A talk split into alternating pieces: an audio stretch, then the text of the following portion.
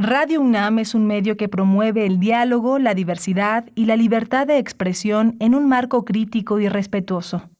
Los comentarios expresados a lo largo de su programación reflejan la opinión de quien los emite, mas no de la radiodifusora.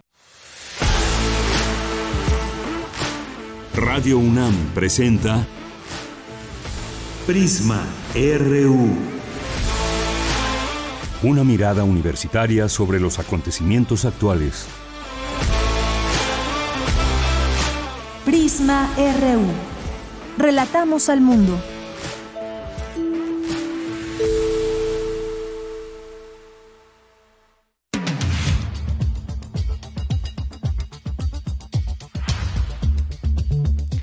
Muy buenas tardes. En esta tarde soleada y ya con 27 grados en la temperatura, se supone que llegaremos hasta 28 el día de hoy. Seguimos con ese calorcito, lluvias en el sureste, en algunas partes del país, pero con mucho gusto, como siempre, de transmitir para toda la audiencia de Prisma RU parte de la programación de Radio UNAM en este día, martes 7 de junio del año 2022. Gracias por su presencia. Sean todas y todos ustedes bienvenidos. Hoy vamos a tener varias conversaciones Ayer que platicábamos de cara a este evento importante, la Cumbre de las Américas, y que decíamos, pues, quiénes van a participar finalmente o no, la negativa del presidente de México, López Obrador, a asistir debido a que no se invitó a todos los países que conforman las Américas y eh, también qué respuesta se podría dar desde Estados Unidos. Y ayer empezábamos a conversar sobre ello. Varias y varios de ustedes nos, nos decían que quieren escuchar distintas voces y como siempre, pues tratamos de eh, abrir micrófono a esas distintas ópticas que hay sobre lo que va aconteciendo. Y hoy vamos a platicar también sobre este tema con el doctor José Ignacio Martínez Cortés, que es coordinador del Laboratorio de Análisis en Comercio, Economía y Negocios, el LACEN UNAM, profesor del Centro de Relaciones Internacionales de la Facultad de Ciencias Políticas y Sociales de la UNAM. Esta cumbre de las Américas y la próxima reunión que ya se anunció el día de ayer del presidente Andrés Manuel López Obrador con el presidente de Estados Unidos, Joe Biden. Se reunirán el próximo mes de julio, un hecho también muy importante. Y vamos a platicar también sobre el aumento de casos de COVID en México. Se reportaron 18.539 contagios y 146 muertes la última semana. Los estados que registran un aumento de contagio son Aguascalientes, Baja California, Campeche, Ciudad de México, Hidalgo, Jalisco, Nuevo León, Sinaloa y Yucatán. Así que, pues vamos a hablar de este tema porque la Secretaría de Salud Federal dio a conocer que regresan los reportes diarios ante el aumento de casos. Ayer el secretario de Salud en Sinaloa, Cuitláhuac González, confirmó que la entidad actualmente atraviesa por una quinta ola de COVID-19. Que han dicho también las autoridades, se lo estaremos platicando y lo comentaremos Con el doctor Jorge Baruch, que es titular de la Clínica de Atención Preventiva del Viajero. Eh, y que estará aquí con nosotros en Prisma RU. Vamos a tener en nuestra segunda hora a nuestros amigos de Fundación UNAM, hoy que nos van a platicar del premio Val Ciencias de la Tierra. No se pierdan esta información, la convocatoria que posiblemente, tal vez ustedes puedan participar en esta convocatoria donde hay premios y sobre todo pues el incentivo de poder participar con eh, sus trabajos que ya han realizado de licenciatura, maestría o doctorado. También tendremos hoy la presencia de los poetas errantes a través de Ricardo Martínez, hoy martes y martes de literatura en A la orilla de la tarde con Alejandro Toledo. Tendremos como todos los días información de cultura nacional e internacional para todas y todos ustedes aquí en Prisma RU. Nuestras redes sociales, no se olviden, arroba Prisma RU en Twitter, Prisma RU en Facebook. Y la acompañamos en esta calurosa tarde en la producción, Marco Lubián, en la asistencia de producción, Denis Licea, en los controles técnicos, Arturo González, en las redes sociales que les acabo de mencionar, está Michelle González, ahí muy presente y atenta para recibir sus mensajes, contestar cualquier duda. Y hoy también tenemos algunas invitaciones, así que paren oreja. Tenemos invitaciones para que disfruten de buena música, de buenos sonidos. Aquí en el micrófono les saluda con mucho gusto de Yanira Morán. Gracias por estar aquí y desde aquí relatamos al mundo. Relatamos al mundo. Relatamos al mundo.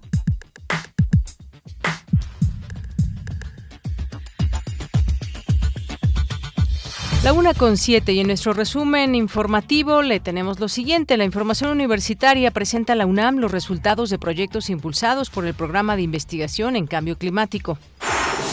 El movimiento estudiantil de 1968 generó otros movimientos en defensa de los derechos humanos, destaca Raúl Trejo del Arbre al presentar el libro 68, El movimiento que triunfó en el futuro presentan el reporte de investigación Espacios de Confianza en Ciudad Universitaria. Identifica los lugares y momentos en donde se generan dinámicas de confianza.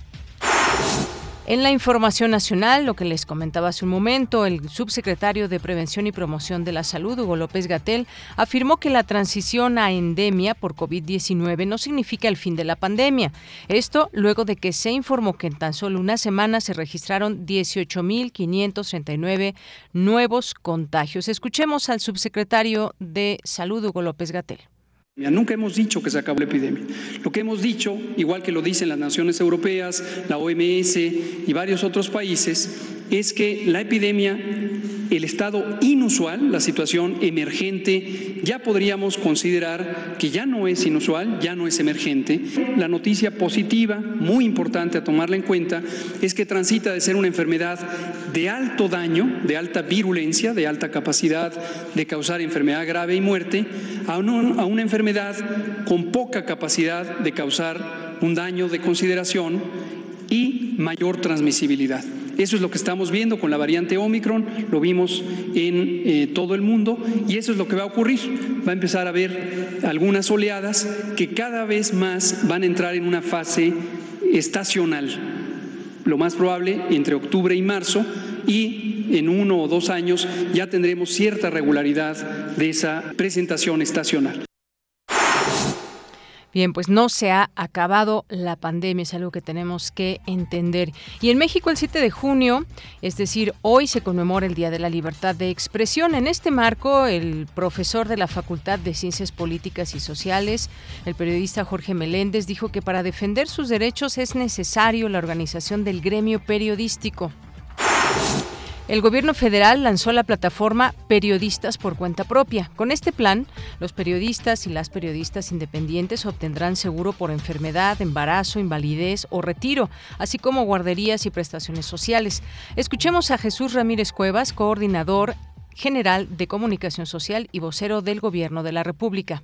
Los requisitos son realmente muy sencillos de, cumplir, siempre y cuando sea periodista independiente eh, obviamente se va a hacer a través de una plataforma.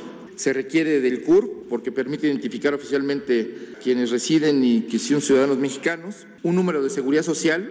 Este se cuenta a partir de quienes hayan trabajado en una empresa, eh, cuentan con este número de seguridad social.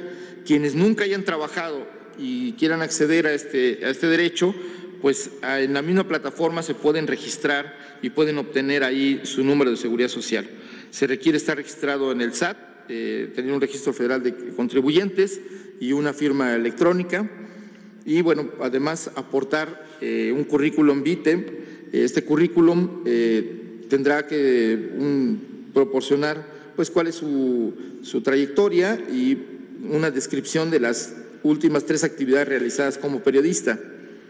Otro requisito es haber trabajado en un medio de comunicación, de radio, de prensa escrita, en una plataforma especializada de periodismo o digital y eh, el periodista eh, o la periodista proveerá la evidencia con documentos, constancias verificables y esto permite probar que el solicitante sí ha ejercido el periodismo en el último año. Bien, pues muy buena iniciativa a inscribirse todas aquellas personas que cuenten con estos requisitos y que no gocen de todos estos eh, de todos estos derechos que muchas personas tienen en México, que cualquier trabajador y trabajadora debieran tener cuando se cumplen cuando se cumplen horarios y una cierta formalidad.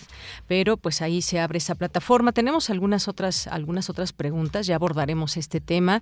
Entrevistaremos a alguien que forme parte de esta plataforma periodistas por En más información, la defensa de Emilio Lozoya afirmó que su cliente está dispuesto a pagar la reparación del daño por, caso, por el caso de Odebrecht y agronitrogenados. ¿Y será que regresen de verdad todo el dinero que se robaron, desviaron o recibieron en sus cuentas y que no debieron haber recibido por estos casos de sobornos de estas empresas? Ya lo veremos. En la información internacional, este martes, Boris Johnson superó la votación de confianza del Partido Conservador. Podrá mantenerse en la posición de primer ministro. Y otra voz que se suma en esto de la Cumbre de las Américas, el presidente de Chile, Gabriel Boric, dijo que la exclusión por parte de Estados Unidos de Venezuela, Nicaragua y Cuba de la Cumbre de las Américas es un error. Aseguró que esa estrategia no es el camino y no ha dado resultados históricamente. Hoy en la UNAM, ¿qué hacer? ¿Qué escuchar? ¿Y a dónde ir? ¿Sabías que diversos estudios han confirmado que a partir del confinamiento, los síntomas de depresión, ansiedad y trastornos postraumáticos son más comunes en niñas y niños? La revista digital de la Facultad de Medicina de la UNAM te invita a consultar el trabajo especial, Pandemia y Salud Mental cómo afectará a las futuras generaciones, donde podrás conocer las inevitables consecuencias que el confinamiento dejó en nuestros infantes, como la irritabilidad, la apatía, la dificultad para concentrarse, así como problemas de sueño e insomnio. Consulta la revista digital de la Facultad de Medicina de la UNAM, disponible en www.masaludfacmed.unam.mx. Recuerda que aún puedes participar en la tercera edición del Climatón UNAM 2022, organizado por la revista de la Universidad de México. Este es un espacio de acción colectiva para crear conciencia ante la emergencia climática y la crisis ambiental en México. Podrán participar jóvenes de 16 a 25 años de edad, quienes deberán presentar un proyecto que impacte en la sociedad para crear conciencia y soluciones a los efectos del cambio climático y el cuidado del medio ambiente. Las inscripciones del Climatón UNAM 2022 cierran el próximo 13 de junio. Consulta la convocatoria completa en www.climaton.unam.mx. Como parte de las actividades de la novena Conferencia Latinoamericana y Caribeña de Ciencias Sociales en la UNAM, se llevará a cabo la Feria del Libro de Ciencias Sociales del 7 al 10 de junio en las islas de Ciudad Universitaria. Asiste y conoce la oferta editorial en el ámbito de las ciencias sociales. No olvides llevar tu cubrebocas y respetar en la medida de lo posible la sana distancia.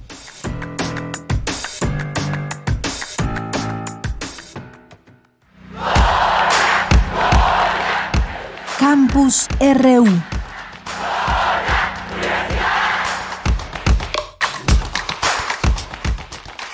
Bien, pues entramos al campus universitario de este día, martes 7 de junio, con Cindy Pérez Ramírez. Identifican los espacios y momentos en donde se generan dinámicas de confianza en Ciudad Universitaria. ¿Qué tal, Cindy? Muy buenas tardes. Adelante. Deyanira, muy buenas tardes a ti y a todo el auditorio.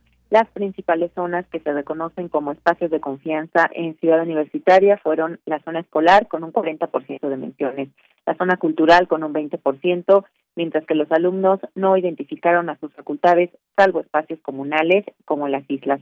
Estos fueron algunos de los resultados que derivaron del proyecto Espacios de Confianza en Ciudad Universitaria.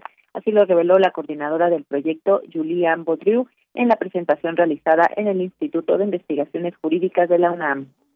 En cuanto a los espacios de malestar, se identifican en casi toda la universidad por igual, están en todos lados Em, aunque también son más referidos en la zona escolar también, en los campos deportivos y todos los accesos y vialidades.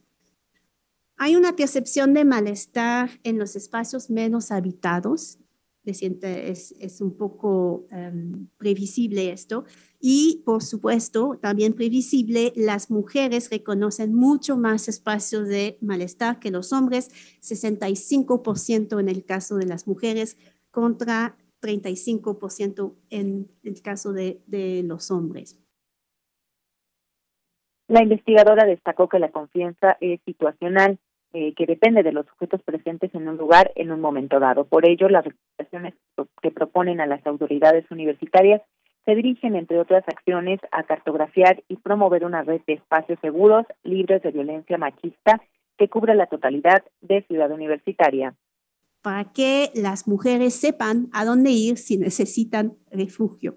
Promover una red de comercios locales justo con condiciones que invitan a evitar los espacios, cosas como vegetación, Em, iluminación, lugares para sentarse, para estar. Desarrollar más espacios multifuncionales a cielo abierto, mejorar los espacios de movilidad peatonal y ciclista, promover la organización de eventos culturales en diversos horarios, particularmente en la tarde eh, y la noche, replantear lo que representa el orgullo universitario reconociendo la diversidad de comunidades universitarias, reconocer que la universidad es un espacio masculinizado que requiere acciones y discriminación positiva. Deyanira, el proyecto Espacios de Confianza en Ciudad Universitaria se enmarca en el Seminario Universitario Interdisciplinario de Seguridad Ciudadana creado en el 2018 por el rector Enrique Graue. Este es el deporte. Gracias, Cindy. Muy buenas tardes. Muy buenas tardes. Pues información interesante para ubicar estos distintos espacios, momentos. Hay muchas clases y muchas actividades que también se desarrollan por la noche y es eh, imprescindible que pues los espacios universitarios den esa confianza a las mujeres en su propia universidad. Gracias, Cindy. Nos vamos ahora con Dulce García. El movimiento estudiantil de 1968 generó otros movimientos en defensa de los derechos humanos. Adelante, Dulce. Deyanira, muy buenas tardes a ti al auditorio de Prisma RU. A través del libro 68, El movimiento que triunfó en el futuro, Eugenia Alier muestra la historia vivida por varias generaciones de mexicanos, reconstruyendo la memoria del movimiento estudiantil de 1968, para construir el presente y rescatar nuestro derecho a un futuro que demandamos democrático, basado en un nuevo sentido común para los mexicanos, en el que la violencia y la desigualdad sean erradicadas. Al presentar esta obra, el doctor Raúl Trejo de la académico del Instituto de Investigaciones Sociales de la UNAM, dijo que el movimiento del 68 desarrolló otros movimientos muy activos en defensa de los derechos humanos. En, las organizaciones políticas creadas por los dirigentes del 68, por ejemplo, la ya mencionada revista Punto Crítico, que estaba concebida como un polo articulador de movimientos sociales y no solo como un proyecto editorial, y el Partido Mexicano de los Trabajadores, que encabezaría Eberto Castillo. En pocos años, la versión oficial sobre el 68 que proponía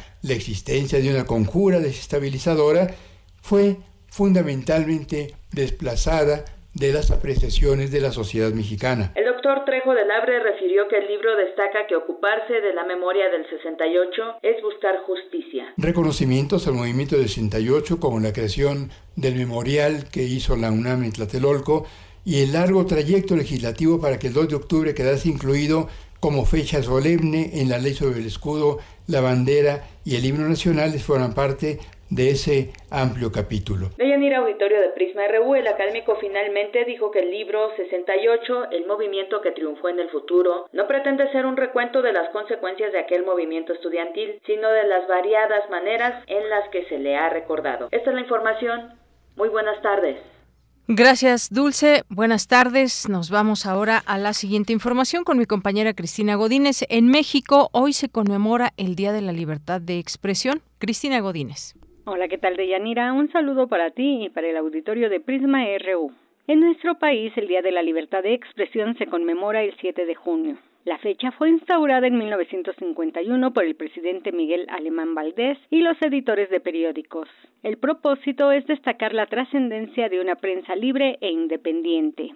Y es que en el último ranking mundial de la libertad de prensa, publicado por Reporteros Sin Fronteras en 2021, México ocupó la posición 143 de 180 países, siendo la violencia, el miedo cotidiano y la impunidad los principales obstáculos para el ejercicio periodístico. El profesor Jorge Meléndez de la Facultad de Ciencias Políticas y Sociales de la UNAM señaló que es necesaria la organización del gremio y relató que él, cuando fue presidente de la Unión de Periodistas Democráticos, investigaron el asesinato de Manuel Buendía y lograron el encarcelamiento en 1989 de José Antonio Zorrilla Pérez, autor intelectual del homicidio.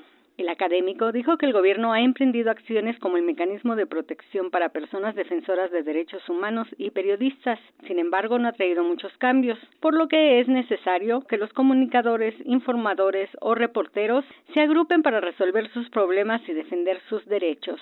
Meléndez Preciado también expuso que las redes sociales han propiciado una cantidad importante de noticias falsas y llamó a enfrentar su propagación. En tanto, Gerson Hernández Mecalco, también profesor de la Facultad de Ciencias Políticas, comentó que actualmente no se ven gobiernos autoritarios que atenten contra los periodistas. Sin embargo, lo que se observa es que de una década para acá, el principal riesgo para la libertad de expresión es el crimen organizado. De Yanira, este es mi reporte. Buenas tardes. Muchas gracias, Cristina Godín. Es importante este día, por supuesto, estas reflexiones, algo que mencionaba eh, en esta nota mi compañera Cristina. La organización por parte de los periodistas también, sin duda, es siempre a destacar. Hoy también le recomiendo un artículo que se puede leer en UNAM Global, 7 de junio, Día de la Libertad de Expresión, donde, bueno, pues este día se eh, instituyó, medio siglo después de que se instituyó este día, tras una relación tortuosa y complicada, el 3 de mayo de 2022, periodistas destacados y personajes de la sociedad civil alentaron en México la celebración de este irrenunciable derecho, amparados por la orientación de la Asamblea General de la ONU, entidad que desde 1993 había acordado conmemorar el Día Mundial de la Libertad de Prensa eh, cada 3 de mayo. Pero bueno, eh, hoy es un día importante para hacer algunas, eh, algunas reflexiones.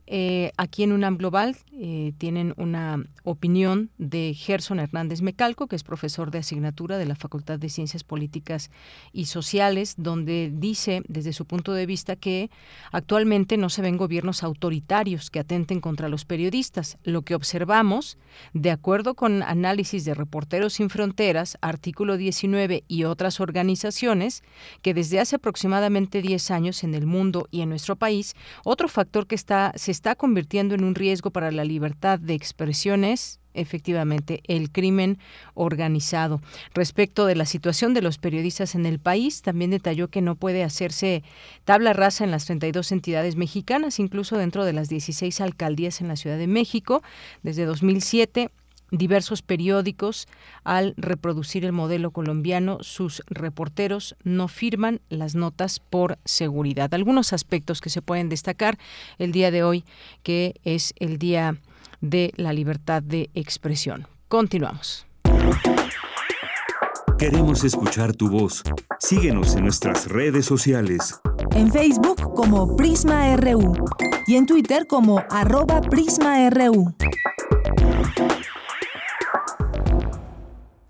Bien, es la una de la tarde con 25 minutos. ¿Qué ha pasado en las últimas horas en la cumbre de las Américas? Todavía no están estas reuniones donde se darán cita a los mandatarios de las naciones que sí asistieron. Eh, hasta el momento se sabe que no asistirán pues los no invitados que son Cuba, Venezuela, Nicaragua, México por decisión propia, al igual que Bolivia, Honduras y Guatemala no asistirán. En el caso de Uruguay su presidente no va a asistir porque dio positivo a COVID y no puede no puede desplazarse allá estando enfermo de COVID-19. Pero estas son las naciones que no van que pues importante número que no asistirá a esta cumbre y por eso había muchas voces también que señalaban si esto sería o no un fracaso. Vamos a platicar hoy sobre este tema con el doctor José Ignacio Martínez Cortés, que es coordinador del Laboratorio de Análisis en Comercio, Economía y Negocios, la CEN UNAM, y profesor del Centro de Relaciones Internacionales de la Facultad de Ciencias Políticas y Sociales de la UNAM. Doctor José Ignacio, bienvenido, muy buenas tardes. Deyanira, muchas gracias por la invitación a la hora. Pues, doctor, platicar con usted sobre esa cumbre de las Américas, si se ve o no desdibujada, dada la no presencia que se tendrá de algunos países que se bajaron de esta invitación, pese a que fueron invitados, como Bolivia, Honduras, Guatemala, el caso de México también. Se equivocan los presidentes, se equivoca el presidente de México, Andrés Manuel López Obrador, en este sentido, además de que ya se anunció una próxima reunión entre el presidente de México y el de Estados Unidos. ¿Qué es lo que ve usted en el escenario en esta cumbre de las Américas que inició el día de ayer? Sí, mire, eh, Estados Unidos eh, quiere ver, quiere este, tratar a América Latina como si fuera en la década de los 60, donde eh, la Casa Blanca, la CIA, el Departamento de Estado, eh, apoyaban y ponían este, eh, gobiernos militares o emanados de, golpes de Estado, y discute la expresión, y en un tris, pues estos gobiernos acataban lo que establecía Washington. O bien, en la década de, de los 80, que a través de políticas económicas eh, que adoptaban los países de América Latina bajo el llamado Consenso de Washington, pues eh, establecían estos este 10 puntos y por lo tanto se hacían acreedores a apoyos, a financiamiento de eh, Washington, o en la década de los eh, 90 eh, que para combatir el crimen organizado, el narcotráfico, y no fluyera la droga que, se consume en Estados Unidos, pues establecían este, programas para que se para que los adoptaran los gobiernos y pues recibían estas famosas certificaciones. La Casa Blanca, los asesores del presidente Biden, no se dieron cuenta, no se han dado cuenta de que América Latina y el Caribe ya cambió.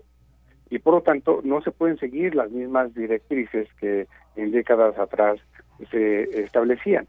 Y esto este, se, determina bajo el nombre de esta novena este cumbre que es de, democracia, eh, migración y seguridad. No cabe la parte referente a desarrollo sostenible, que sin duda es uno de los puntos a impulsar en América Latina y el Caribe, precisamente para contener, estas olas este, migratorias y crear desde origen eh, empleo, inversión, para que precisamente eh, no eh, haya estos éxodos este, masivos. Efectivamente. Y bueno, pues lo que leemos desde la página de la Cumbre de las Américas, de esa novena cumbre, su lema, construyendo un futuro sostenible, resiliente y equitativo. Y en esta ocasión, pues Estados Unidos que desarrolló este lema eh, de esta sociedad, novena cumbre con gobiernos, la sociedad civil y el sector privado en la región, así como las tres organizaciones internacionales que conforman el grupo de trabajo conjunto de cumbres y que apoyan el proceso de la misma es decir, participan gobiernos, pero también sociedad civil, participa el sector privado, también importante. ¿Qué, qué podemos esperar de esta cumbre y sobre todo de esta participación que se dará? Ya esperaremos los discursos, pero por ahí también Chile ya reaccionó a pues señalar como error que no se haya invitado a todas las naciones. También Argentina, a través de su presidente, ha señalado que pues no, eh, no está de acuerdo con que no se haya invitado a todas las naciones, es decir, eh, se va con cierta, una presencia también con ciertas eh, cuestiones que decirle a Estados Unidos, que se supone pues un líder importante para la región, pero esto, más allá de ayudarle, puede también generar ciertos eh, roces. ¿Cómo lo ve usted, doctor?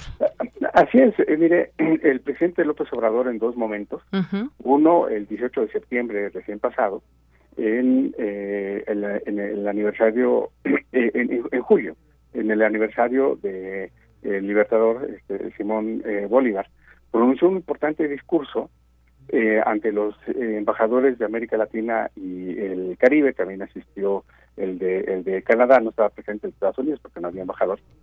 Y este en ese mismo tono, también el 18 de septiembre, cuando México presidía la, la CELAC, eh, hizo eh, un llamado a Estados Unidos para que, el, decía el presidente López Obrador en ese momento, eh, Estados Unidos tuviera una mayor presencia en América Latina, porque en caso que no, pues en la región iba a avanzar la presencia de China. Si eso lo entendió el presidente Biden, también de frente en la famosa reunión de eh, eh, líderes de, América del Norte, el presidente López Obrador, eh, de viva voz, de frente, se lo mencionó nuevamente a el presidente Biden.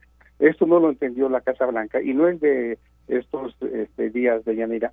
Aquí es importante recordar que el 18 de abril eh, de 2021 eh, fue, digamos, despedida la, la, la embajadora eh, Roberta Jacobson que fue embajadora en, México y una es una de las diplomáticas estadounidenses que más comprenden, más entienden a América Latina. Y fue despedida precisamente porque en su momento, el, el, 18 de enero de, de, de 2021, este, eh, el presidente Biden la había nombrado como encargada de las relaciones de la Casa Blanca eh, con América Latina y el Caribe, cosa que, pues, por supuesto, eh, lastimó el ego de la vicepresidenta Harris y hubo desencuentros. A raíz de la salida de la embajadora Jacobson, precisamente perdió el rumbo la parte diplomática de la Casa Blanca hacia América Latina y es ahora este, este desaguisado que vemos en la en la, en la cumbre. ¿Cómo pues, se puede llegar a una cumbre con desacuerdos de entrada eh, este, y precisamente con algo tan sencillo de no haber invitado a este, los gobiernos, ¿no? Entonces, este, este eh, sin duda un eh, momento de suyo este relevante donde el presidente López Obrador por supuesto hace tres semanas mencionó que no iba a asistir si no se invitaban a, todos. Y pues por supuesto de Yanira hay eh, voces este, muy importantes que dicen que si el presidente López Obrador no no no no asistía a la cumbre pues México iba iba a perder no y vemos cómo es que la diplomacia se mueve rápidamente. Y el día de ayer la vocera de la Casa Blanca anuncia que en julio este, el presidente López Obrador y la doctora eh, Beatriz Gutiérrez Müller serán recibidos por el matrimonio Biden en la Casa Blanca. Quien entiende de protocolos dentro de la Casa Blanca de Día sabe muy bien que invitar a eh, un presidente o eh, un representante de, de, de, un país, hombre o mujer, con su pareja, tiene mucho protocolo dentro de la Casa Blanca. De Yanira es la primera ocasión en estos casi dos años que lleva el presidente Biden que ofrecen este protocolo al presidente López Obrador. La pregunta es, este, ¿qué tanto este, se enfrió la relación entre México y Estados Unidos al no asistir el presidente López Obrador a esta cumbre? Y sin duda, en julio estaremos viendo cómo se tejen y se eh, establecen nuevas estratagemas entre México y Estados Unidos precisamente en estos cuatro puntos donde se teje la relación ahora eh, con la Casa Blanca, ¿no? Que es eh, seguridad, migración, comercio y México pone un cuarto punto de suyo relevante que es la parte referente a el desarrollo el desarrollo sostenible. Bueno, pues sí, y muy importante esto que dice, porque más, más allá de todo esto que se puede pensar, la ausencia en la cumbre de las Américas del presidente, pues podemos ir eh, quitando esa idea de un factor eh, de distanciamiento entre México y Estados Unidos.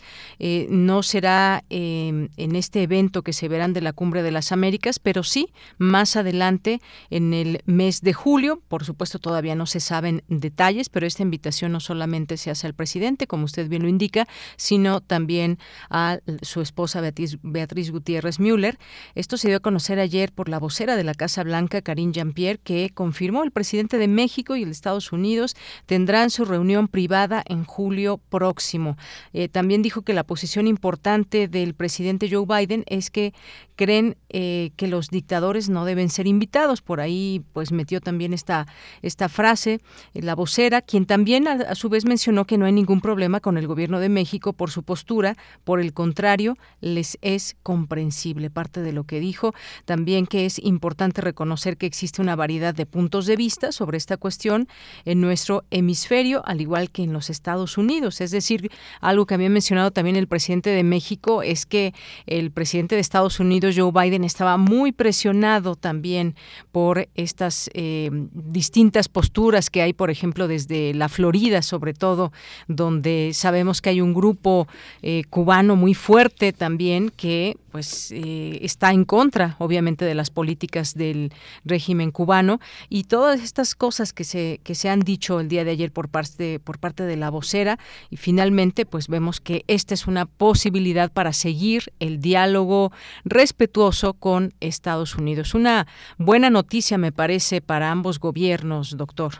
Eh, sin duda, y esto, por, por supuesto, pues deja atrás estas este, cuestiones de que si López Obrador no asistía, pues iba a perder México y vamos, este, en tanto que, por ejemplo, al presidente Bolsonaro le estarán dando 5 o 10 minutos de entrevista con el presidente Biden, este, al presidente mexicano, este mínimo tendrá un día, ¿no? Este, es una visita este, de, de, dos días, sí y este, por supuesto que en estos espacios este, se estarán zanjando este, eh, eh, situaciones y también viendo hacia adelante. Lo que sí es que el presidente Biden pues internamente sí está presionado por estos este, grupos pero también tiene encima cuestiones muy este, domésticas que es la parte referente a la inflación, la tasa de interés, el aumento de los precios en, en, alimentos. Este día de Yanira eh, hay elecciones primarias en nueve eh, estados de la Unión Americana. De, de, estas siete, el Partido Demócrata no las tiene todas consigo. Estamos a cinco meses de las elecciones del 8 de noviembre, de las este, intermedias en Estados Unidos. eh, de Yanira, el presidente Biden en mayo tenía una popularidad de 39 por ciento, en abril de 41%, es decir, va en retroceso, no las tiene todas consigo. había dicho el presidente Biden que este año 2022 estaría presentando antes de las primarias del 8 de noviembre su propuesta de reforma migratoria. No es así, políticamente los tiempos en el Capitolio ya no le dan.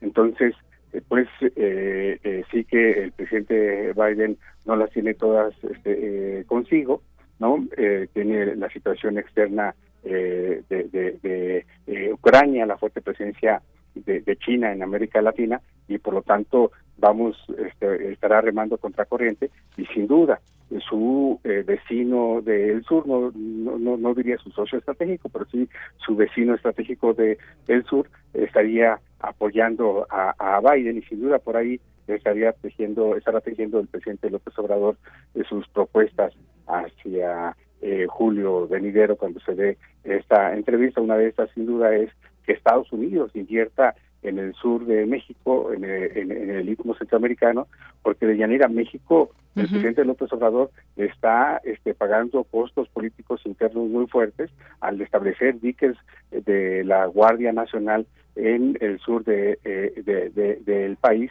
Y esto, por supuesto, pues este no va en eh, el discurso que pronuncia el, el, López, el presidente López Obrador y es aquí donde sin duda le estará diciendo esto el presidente de México a este, su homólogo de la Casa Blanca. Así es. Bueno, pues será muy, muy interesante saber qué deriva de esa reunión. Por supuesto, también lo que pase en la Cumbre de las Américas, que está en desarrollo. Eh, mañana será un día importante porque escucharemos a los, eh, a los jefes de Estado. También el viernes habría, habrá algunos pronunciamientos. Pero, pues, importante también saber ahora, ahora, eh, pues, qué acuerdos va a haber, tanto de la cumbre como en la, próxima reunión entre México y Estados Unidos, porque pues en, durante ese tiempo con Joe Biden se ha tenido una buena relación, quizás de México con, con Estados Unidos, o por lo menos eso ve, eso se ve hacia, hacia afuera, desde la diplomacia quizás, pero pues no sabemos realmente cuáles son los acuerdos a los que se vaya a llegar en este, en estos tiempos de Joe Biden al frente del gobierno con México porque nada ha cambiado prácticamente hasta el momento. Hay mucha plática sobre el tema migratorio, pero pocas nueces, como decimos aquí en México. No hay grandes acuerdos que permitan eh, ver una posibilidad de que estos flujos migratorios tengan un cauce específico. México, por una parte, ha tratado de retener a estos grupos, de decir que pues no van a poder eh, pasar a Estados Unidos, pero Estados Unidos ha sido firme en decir no vengas a no vengas a Estados Unidos, quédate en tu país y esto pues no arregla nada. Básicamente, pues qué bueno que se tengan buenas relaciones, pero buenos acuerdos hasta el momento no se tienen. Así es, y esta frase que usted dice precisamente la, mencionó hace un año, el 8 de junio, la vicepresidenta Harris en Guatemala, lo cual le costó, ¿sí? Y este, eh, en tanto que Estados Unidos eh, sigue viendo en términos académicos este concepto de seguridad este, pública, defensa de su, de su territorio. México impulsa una este, seguridad eh, humana en torno a un desarrollo eh, sostenible y es precisamente aquí donde está el debate con la con la Casa Blanca, ¿no? Dice el presidente López Obrador, hay que invertir este, para detener desde, desde origen la, la migración que no hayan estos éxodos por cuestiones económicas, este, por cuestiones este, naturales, de fenómenos naturales, ¿no? Y es en este eh, aspecto donde vemos que en esta novena cumbre sigue este, eh, presente eh, este discurso pues, este, ya decimonónico de, de, Estados Unidos en torno a solamente seguridad, democracia, inmigración y no eh, la parte de inversión en cuanto a seguridad humana y solamente pues eh, este, hay que mencionar de Yanira el borrador que ya está circulando este, sobre los acuerdos que estarían emanando de esa novena cumbre en torno a la propuesta, así se llama el documento que, este, yo ya tengo, que se llama Asociación de las Américas para la Prosperidad Económica. ¿No? Este, ya sabemos cuál va a ser esa eh, prosperidad económica. Eh, cambia tu política económica, aumenta impuestos para que fluya la, la, inversión. Reitero, eh, parece que estamos en la parte de la década de los 80 y no ya este, en pleno siglo XXI, en el segundo decenio del siglo XXI, encaminándonos hacia esa parte del desarrollo sostenible y es aquí pues donde estaremos viendo cómo se teje la relación de la Casa Blanca hacia América Latina y el Caribe, por un lado, y por otro, la relación entre México y Estados Unidos de cara a esta eh, nueva estratagema que puede este, impulsarse. Por ahí nosotros en el Laboratorio de Análisis en Comercio, Economía y Negocios de la UNAM publicamos hace cinco meses un estudio al respecto sobre eh, el, el, desarrollo sostenible en América del Norte que puede generarse, puede impulsarse. Veremos qué tanto se da esta este ánimo político en cuanto a la, a la cooperación y por supuesto la acción empresarial que de suyo también es relevante. Muy bien. Bueno, pues seguiremos hablando de esta cumbre seguramente porque va a ser interesante lo que digan los mandatarios también ahí presentes ante otras naciones, la relevancia que tiene esta cumbre, pero pues con la eh, no presencia de ocho países, entre ellos Uruguay, que pues bueno, su presidente sí quería ir, pero al dar positivo a COVID, pues no pudo asistir, no podrá asistir. Muchas gracias, doctor. Gracias por estos comentarios, estas reflexiones en torno a la cumbre de las Américas, la relación también México-Estados Unidos. Muy buenas tardes. Le agradezco la atención, gracias. Hasta luego, un abrazo, doctor José Ignacio Martínez Cortés, coordinador del Laboratorio de Análisis en Comercio, Economía y Negocios, el LACEN UNAM, y profesor del Centro de Relaciones Internacionales de la Facultad de Ciencias y Políticas y Sociales de la UNAM. Prisma RU. Relatamos al mundo. Bien, pues vayamos a nuestro siguiente tema que tiene que ver con los casos de COVID-19 que se han incrementado en la última semana, también un número eh, importante de muertes con respecto a lo que ya se venía teniendo, que había habido una baja bastante notoria, pero aquí, como lo comentamos, eh, la pandemia no se ha ido, el virus no se irá y entonces en algunos, en algunos estados ya están catalogando como la quinta ola de COVID-19. Hoy el subsecretario de Prevención y Promoción de la Salud, Hugo López Gatel, descartó que haya que preocuparse ante una inminente quinta ola de COVID en el país, pues gracias a la vacunación la gravedad de la enfermedad no es alta y menos aún la hospitalización. Sin embargo, habrá que seguir poniendo atención en los distintos protocolos de distancia, uso de cubrebocas, lavado de manos y más. Vamos a platicar hoy, ya está en la línea telefónica el doctor Jorge Baruch, que es titular de la Clínica de Atención Preventiva del Viajero y también forma parte de la Comisión de Expertos de la UNAM ante la emergencia de COVID COVID-19. Doctor Jorge, bienvenido, buenas tardes. ¿Qué tal? Buenas tardes, Deyanira. Saludos al auditorio. Qué gusto escucharle, doctor. Pues, eh, pues ahora con esta noticia se reportaron 18.539 contagios y 146 muertes en la última semana y además pues regresaremos a los informes diarios. Esto pues hay que preocuparse un poco. ¿Cómo lo ve usted?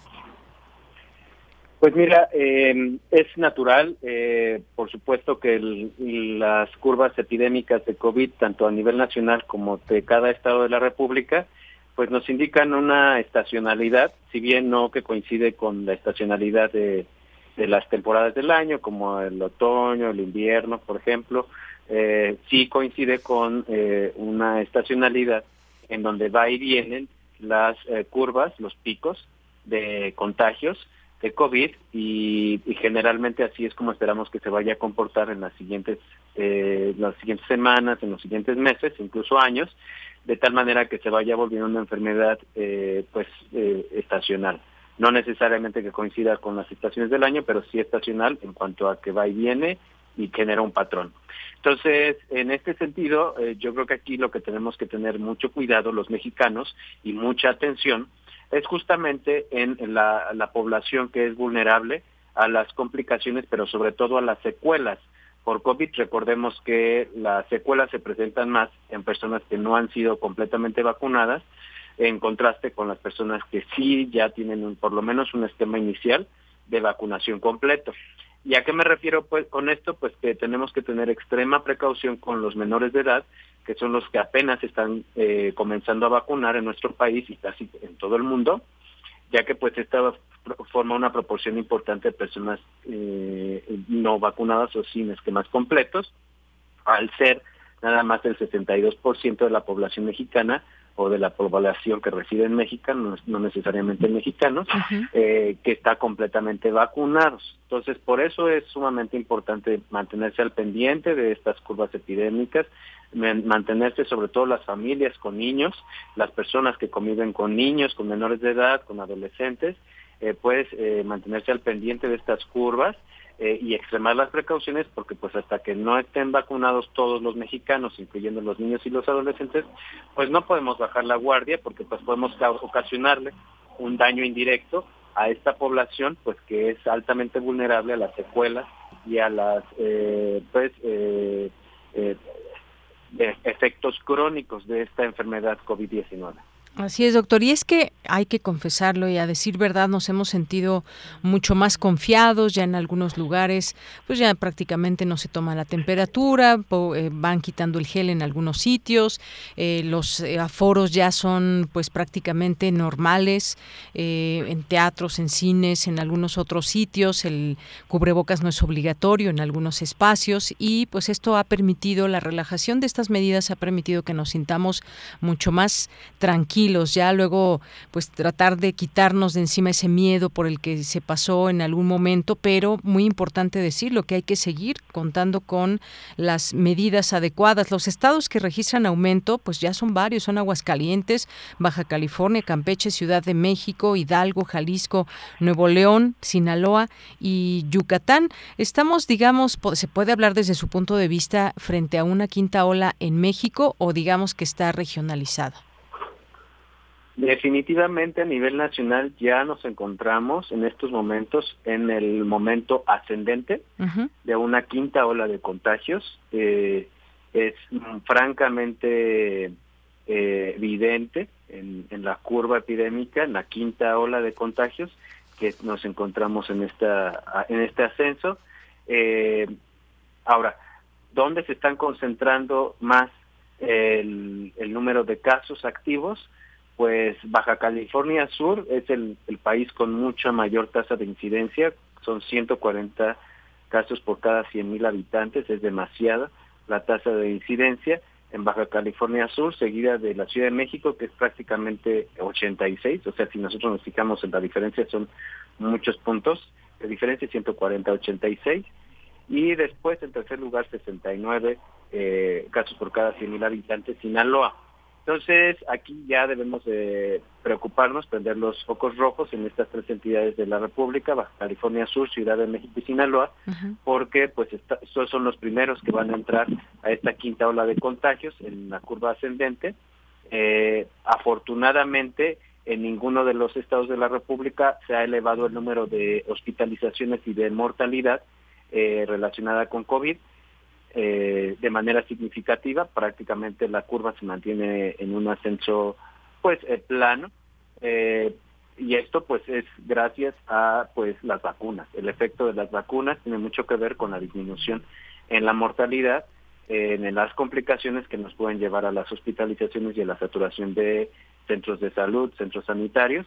Entonces, mientras ahora sí que la población que no se ha vacunado, que es mayor de edad, pues urge de manera importante que se vaya a vacunar, que comience a vacunarse, esto independientemente de sus creencias eh, personales, ¿no? Definitivamente el bien colectivo eh, tiene mucha mayor prioridad que las creencias de cada uno de nosotros. Las vacunas han demostrado ser seguras y altamente efectivas para disminuir las muertes y las complicaciones. Entonces, de, independientemente de lo que creamos, de lo que hayamos escuchado, pues nuestra responsabilidad como población de manera colectiva es irnos a vacunar para evitar este tipo de, complicaciones y muertes. Eh, y bueno, eh, este sería como el llamado. Ya se están eh, comenzando a vacunar a los niños menores de de 14 años y mayores de 5 años. Y en Estados Unidos en estas dos semanas que vienen ya eh, eh, se habla, de, se estima que se vaya a confirmar eh, la, la autorización para su uso de emergencia de en niños menores de 5 años. Entonces estas son buenas noticias porque entonces podrá avanzar esta vacunación hacia la población de menor de 5 años, que también puede ser susceptible a las complicaciones de COVID, que recordemos que hasta el momento es lo más difícil de estimar, pero sí se han reportado una disminución en la calidad de vida en la población de menos de 18 años. Así es, y las vacunas entonces han hecho su papel y algo que se ha mostrado, como usted mencionaba en este momento, es que pues muchos de estos casos no han sido graves, no han llegado a las hospitalizaciones. Esto habla de que quizás con, en una población mayormente vacunada los síntomas también puedan ser definitivamente mucho menos graves. Exactamente, en, conforme la vacunación avance y se complete, los síntomas van a disminuir en cuanto a su impacto en, la vida cotidiana. Entonces, y sobre todo van a comenzar a aparecer los casos asintomáticos o de bajo impacto en la salud eh, a corto plazo y a largo plazo. Entonces, por eso es importante en esta etapa de la quinta ola de contagios en México que eh, convoquemos a la población a que se vacune masivamente, también que estén al pendiente los mayores de 60 años, de 50 años, en los diferentes estados de la República para que eh, pues se, se apliquen las, los segundos refuerzos o los primeros refuerzos en, en, el caso de que hayan pasado más de cuatro meses por lo menos entre el esquema inicial y el refuerzo para eh, poder eh, garantizar que se mantenga una, una gran cantidad de proporción de protección de estas vacunas. Muy bien. Bueno, pues seguimos atentos a todo esto. Una última recomendación, doctor. Vienen también época de vacaciones, el verano, terminan clases las escuelas y todo, pues hay mucho más movimiento. ¿Alguna recomendación que nos deje, doctor? Pues la recomendación es siempre que vamos a tener en cuenta un viaje de tipo internacional, pues contactar a la clínica del viajero de la Universidad Nacional Autónoma de México. Esta es, digamos que la primera recomendación más importante que debemos de tomar en cuenta. Eh, la segunda recomendación es, es, que definitivamente los patrones de viaje tienen que cambiar. Es eh, muy evidente que se están eh, prefiriendo nuevas tendencias de viaje y prefiriendo eh, lugares abiertos, eh, lugares en donde se puedan llevar actividades al aire libre, sin necesidad de aire acondicionado, sin necesidad de estar encerrados para mantener una temperatura adecuada. Entonces va el patrón de viaje va a tender hacia eh, lugares tropicales, lugares cálidos, se van a dejar de visitar por lo menos en cuanto no se perciba una seguridad sanitaria importante, pues destinos de invierno, destinos de de nieve, porque pues ahí es donde se propician estos contagios masivos debido a que están en lugares cerrados, poco ventilados en cuanto a la recirculación del aire, eh, y bueno, también eh, lugares en donde se pueda llevar a cabo actividades en familia, a cocinar dentro del domicilio, dentro del hospedaje, eh, se van a preferir lugares que tengan cocineta, por ejemplo, em, lugares, eh, los patrones de viaje también están prefiriendo los viajeros em, tener una, una menor afluencia, digamos que preferir lugares con menor afluencia, eh, menos saturados, o sea, sabemos que hay lugares que se prefieren, destinos turísticos que se prefieren, pero nuestro país cuenta con muchos destinos turísticos que son poco comunes, poco convencionales y muy atractivos. Entonces se están reactivando este tipo de destinos turísticos poco convencionales eh, para poder preferir este turismo ecológico, este turismo de senderismo, en fin, este turismo al aire libre. Muy bien, pues muchas gracias, gracias doctor por su presencia, siempre importante para este espacio Prisma RU de Radio UNAM. Muchas gracias. Claro que sí, Deyanira, gracias a ustedes y saludos a la auditoría. Bonita tarde. Igualmente para usted, bonita tarde. Gracias al doctor Jorge Baruch, titular de la Clínica de Atención Preventiva del Viajero y este tema de COVID-19. Vamos a escuchar esta invitación que nos deja Dulce Wet. Hola amigos de Melomanía, mi nombre es Ludwig Carrasco, director artístico de la Orquesta de Cámara de Bellas Artes, y como cada semana los quiero invitar a estos conciertos que tendremos el jueves 9 de junio a las 8 de la noche en el Palacio de Bellas Artes y el domingo 12 de junio a las 12 del mediodía en el Conservatorio Nacional de Música. Vamos a tener al maestro Luis Manuel García, que es el director huésped de esta semana, que va a estar dirigiendo unas obras poco cortas de Frederick Bellius, su área y danza, que van a ir seguidas del concierto para clarinete de Finzi. Vamos a tener la participación del excelente clarinetista mexicano Diego Cajas y el programa va a concluir con el estreno en México de la Senata para Orquesta de Cuerdas del húngaro Emanuel Moore. Los esperamos el jueves 9 a las 8 de la noche en el Palacio de Bellas Artes y el domingo 12 a las 12 del mediodía en el Conservatorio Nacional de Música en Polanco, donde además la entrada es gratuita. Allí nos vemos.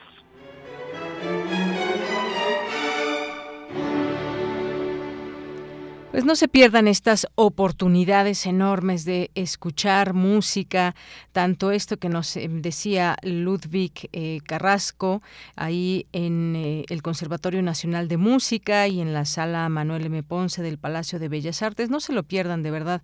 Ahí tenemos los datos también en nuestras redes sociales. Más adelante les tendremos más información sobre música y regalos. Antes de irnos, pues este tema de la Cumbre de las Américas, ya veremos mañana cómo se pone todo esto en los discursos. Por lo pronto, el gobierno mexicano comenzará a implementar el programa Jóvenes Construyendo el Futuro, donde, dice aquí, en Estados Unidos, anunció hoy el canciller Marcelo Ebrard en una conferencia de prensa en la que reiteró que el hecho de que el presidente Andrés Manuel López Obrador no asista a la novena cumbre de las Américas no afecta su relación con el mandatario Joe Biden, pues esta es muy buena. También señaló el canciller que este viernes se reunirá con integrantes de la comunidad mexicana en California para dar el banderazo de salida al programa a, la que en una primera etapa del gobierno el gobierno mexicano destinará 60 y 100 millones de pesos. También señaló que la instrucción del presidente es invertir, invertir directamente en la comunidad mexicana a través de este programa que se implementa en países en desarrollo como Honduras, El Salvador, Guatemala y Belice. En otra información, por lo pronto y lo que decíamos, una caravana migrante reanuda travesía desde Tapachula hasta Huixtla. Eh, los integrantes de la caravana de migrantes que el lunes salió de Tapachula hacia Tuxtla Gutiérrez para exigir la entrega de documentos que les permitan eh, transitar hacia la frontera norte, reanudaron la caminata esta madrugada, eh, informó el director del Centro de Dignificación Humana, Luis García Villagrán. Dijo que el contingente, que según sus estimaciones está compuesto por 11.000 personas, salió a las cuatro horas del ejido Álvaro Obregón, municipio de Tapachula. ¿Qué se hace con todas estas personas? 11.000 aproximadamente, pues bueno, y las que van llegando diario, que se suman a más migrantes. Bien, pues ya son las 2 de la tarde, es momento de irnos a un corte. Regresamos a la segunda hora de Prisma RU. Queremos escuchar tu voz. Síguenos en nuestras redes sociales. En Facebook como Prisma RU y en Twitter como arroba PrismaRU.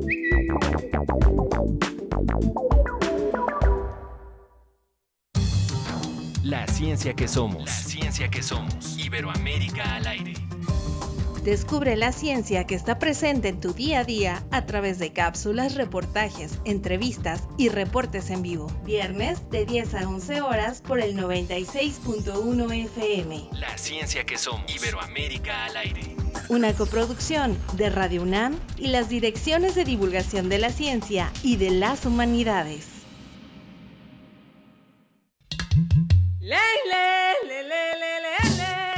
Cada lugar habitado por seres humanos tiene historia y cultura. La música emerge de la tierra como un tipo de planta según el clima. Se alimenta de costumbres, ritos, instrumentos, sensaciones y pensamientos. ¿Quieres escuchar los sonidos de la tierra? Iniciemos el camino sin brújula. Todos los domingos a las 18 horas por Radio UNAM. Conoce al mundo por su música. Radio UNAM.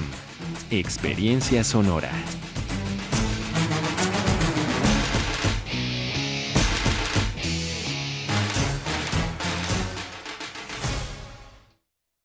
Hace 40 años no existía el INE.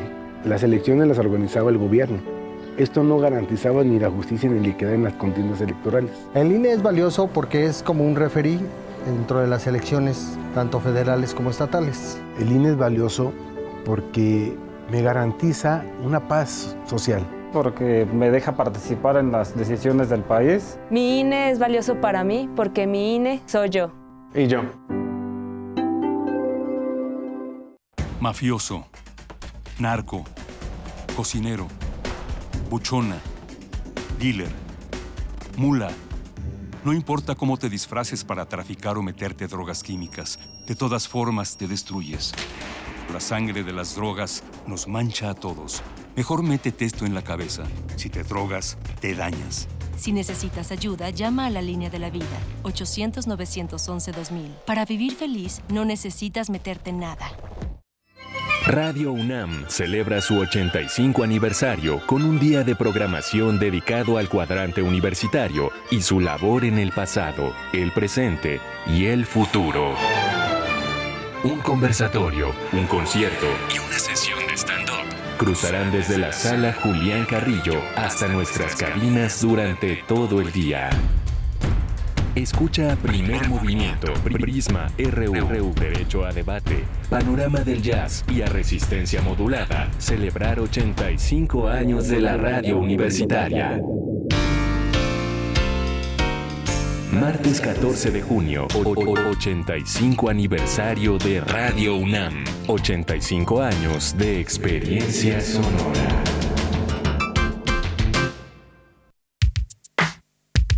Prisma RU.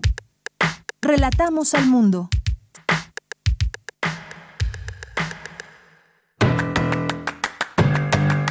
Mañana en la UNAM, ¿qué hacer? ¿Qué escuchar? ¿Y a dónde ir? La Facultad de Medicina de la UNAM organiza la conferencia El impacto del procesamiento de los alimentos en la salud, de lo casero a lo industrial, que contará con la ponencia del doctor Luis Fernando Espinosa Camacho, docente de la licenciatura en Ciencia de la Nutrición Humana de la Facultad de Medicina de la UNAM. Dicha conferencia se llevará a cabo mañana miércoles 8 de junio, en punto de las 13 horas, a través de la cuenta oficial de Facebook y el canal de YouTube de la Facultad de Medicina de la UNAM. No te puedes perder la última emisión de la novena temporada de la serie Escuchar y Escucharnos, Construyendo Igualdad, espacio abierto a la sensibilización, discusión y reflexión, en el que se tratan temas de género y diversidad, así como su estudio y problemática tanto en nuestra universidad como en nuestro país. Recuerda, mañana miércoles 8 de junio, no te puedes perder la última emisión de la novena temporada de Escuchar y Escucharnos, Construyendo Igualdad. Sintoniza en punto de las 10 horas el 96.1 de FM. En el marco de la celebración del Día Mundial del Medio Ambiente, la Comisión Técnica para la Conservación de Pedregales de la Facultad de Ciencias de la UNAM te invita a participar en las labores de rehabilitación ecológica de dichos espacios. La cita es el próximo viernes 10 de junio, de 9 a 12 horas, en el Pedregal LUM, ubicado a espaldas del edificio Amoshkali de la Facultad de Ciencias de la UNAM. Se recomienda asistir con ropa cómoda y de colores claros. Para mayores informes envía un correo electrónico a Información Pedregales Ciencias arroba ciencias.unam.mx. No olvides llevar tu cubrebocas.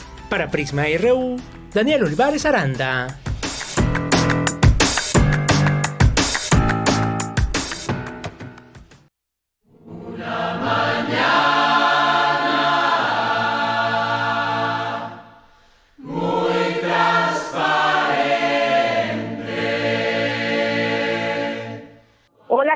Soy María Emilia Martínez, codirectora junto con Leica Mochán y Juan Pablo Villa del Coro Acardenchado. Y estoy emocionada de anunciarles que tenemos un concierto este jueves 9 de junio a las 8 de la noche en el Auditorio Blas Galindo del CNA, El Cardo en Flor. Es un concierto que adaptamos especialmente para este auditorio acústico y va a estar muy bonito, los esperamos. Y esperamos también especialmente a los melómanos de Prisma RU y les daremos cinco pases para que puedan escucharnos en vivo y a todo color en el Auditorio Blas Galindo.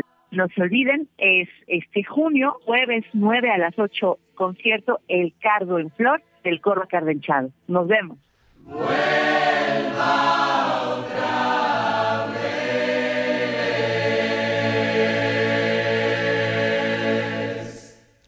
Bien, pues no se pierdan esta oportunidad de ver a el coro acardenchado. Ya están nuestras redes sociales, eh, toda la información para que nos escriban y nos digan, yo quiero uno de los pases dobles que están regalando, uno de estos cinco pases dobles. No se lo pierdan, este coro acardenchado es un proyecto que celebra y difunde el canto cardenche, género de música popular mexicana, originario de la región lagunera, que se canta a capela y que toma su nombre de la espina del cardo. La riqueza de su armonía y letras penetran en el alma de quien la escucha. Por ello, y como les habíamos mencionado, pues aquí van estos cinco pases dobles para que pues tengan oportunidad de disfrutar de este concierto, de este coro de voces acardenchado. Para el próximo jueves, no se olviden, jueves 9 a las 8 de la noche, ahí en la Blas Galindo, en la sala Blas Galindo del CENART.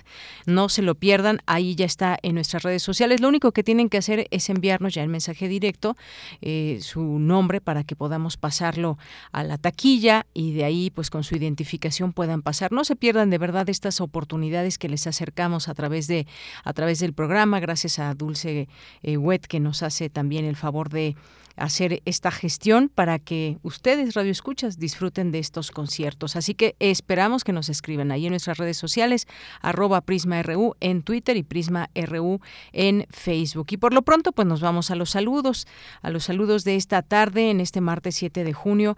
Muchas gracias por aquí a Gavipterix, que nos dice que quiere boletos. Pues muy bien, Gavipterix, ya eres de una de las ganadoras. Adelante con el mensaje que nos envíes para tener tu nombre tu nombre completo. Jorge Fra, saludos. Luis M. García nos dice también, terrible el alza de contagios en los pumabuses de la UNAM, tienen dispensadores de gel vacíos o no los portan y nadie dice ni respetan los asientos asignados para mantener la sana distancia. En la mayoría de los baños que hay en políticas ya no cuentan con jabón. Bueno, pues aquí ya pasamos tu comentario Luis M. García para que se ponga atención en todo esto. Muchas gracias. Gracias a David Castillo Pérez, a JJ, muchas gracias. También a Minerva de Octubre, muchos saludos. A Mayra Elizondo nos dice, con respecto a mi contagio, reporto que gracias a las vacunas me siento ya muy bien. Algo que gané es perder el miedo al sentirme ahora más preparada para enfrentar este virus que se va a quedar entre nosotros. Aprendí que la fórmula ganadora es hábitos sanos, vacunas, solidaridad. Muchas gracias gracias. Mayra por tu comentario que siempre recibimos con mucho gusto. Que te sigas mejorando gracias a las vacunas. Como bien dices, pues estos síntomas quizás no fueron mucho más eh, fuertes. Gracias Mayra, un abrazo. César Soto nos dice el ascenso de reportes de contagios a la fecha. La población usuaria de transporte público, metro, metrobús, autobuses han suprimido en la comunidad el uso de cubrebocas en lugares cerrados y no respetan sana distancia y el uso de gel. Gracias. Artur Saludos, muchas gracias también. Jorge Morán Guzmán, el juego político bivalente de Estados Unidos se desgasta, pero ¿hasta dónde? Zacarías Miguel Alonso, buenas tardes. No se vale que haya quienes quieren que asistan a la cumbre gobiernos dictatoriales, autoritarios que tienen sometidos, indefensos y en la miseria sus gobernados. Muchos saludos. Gracias, Zacarías Miguel Alonso. Quizás aquí, de aquí puede surgir una pregunta, ¿cómo hacerle para que todos los países tengan esas oportunidades? En el caso específico de Cuba, pues puede ser que se empiece con este algunos no les llama que se le no les gusta que le llamen bloqueo, pero con eh, toda esta situación de embargo que se quitara a Cuba y así ya no tendrían pretexto si se quita el embargo o bloqueo como se le quiera llamar y entonces pues dejemos que Cuba salga adelante, pero sin embargo estaría bien digo, es solamente lanzar una propuesta. Gracias, Zacarías. Y por supuesto que a nadie gusta como gobernado que se tenga un gobierno autoritario y llamar autoritario pues es porque tiene que tener ciertas características que no abonan en la libertad y en los derechos de las personas. Pero pues quiénes son esos países autoritarios habrá que ver porque los países a los que muchos llaman autoritarios pues ellos mismos no se asumen como autoritarios habrá que también ser muy, bueno, hay todo un debate en todo esto. Muchas gracias. Rosario Durán Martínez, también muchos saludos, nos dice aparte, no solo es la asistencia de presidentes, sino empresarios a buscar negocios, eso es lo importante, si no se invita a todos es porque no tienen coincidencias. Gracias, Rosario. Eh, Mario, Mario Navarrete también, muchos saludos aquí eh, que nos envía con algunas otras fotos. Muchas gracias, Mario Rosario Durán. Muchas gracias también por los buenos deseos. Jorge nos dice de 1968 al 94, una trayectoria de lucha social y política, generatriz de un país que aspira a ser una nación democrática. Muchas gracias. También eh, gracias por aquí a Mario Navarrete, ya lo comentábamos, a Carmen Valencia, muchas gracias también, a Ana García. Eh, muchas gracias también a Misael Neotécnico. Aquí un análisis interesante y más crítico hacia los Estados Unidos que dice Biden y la crisis de la diplomacia.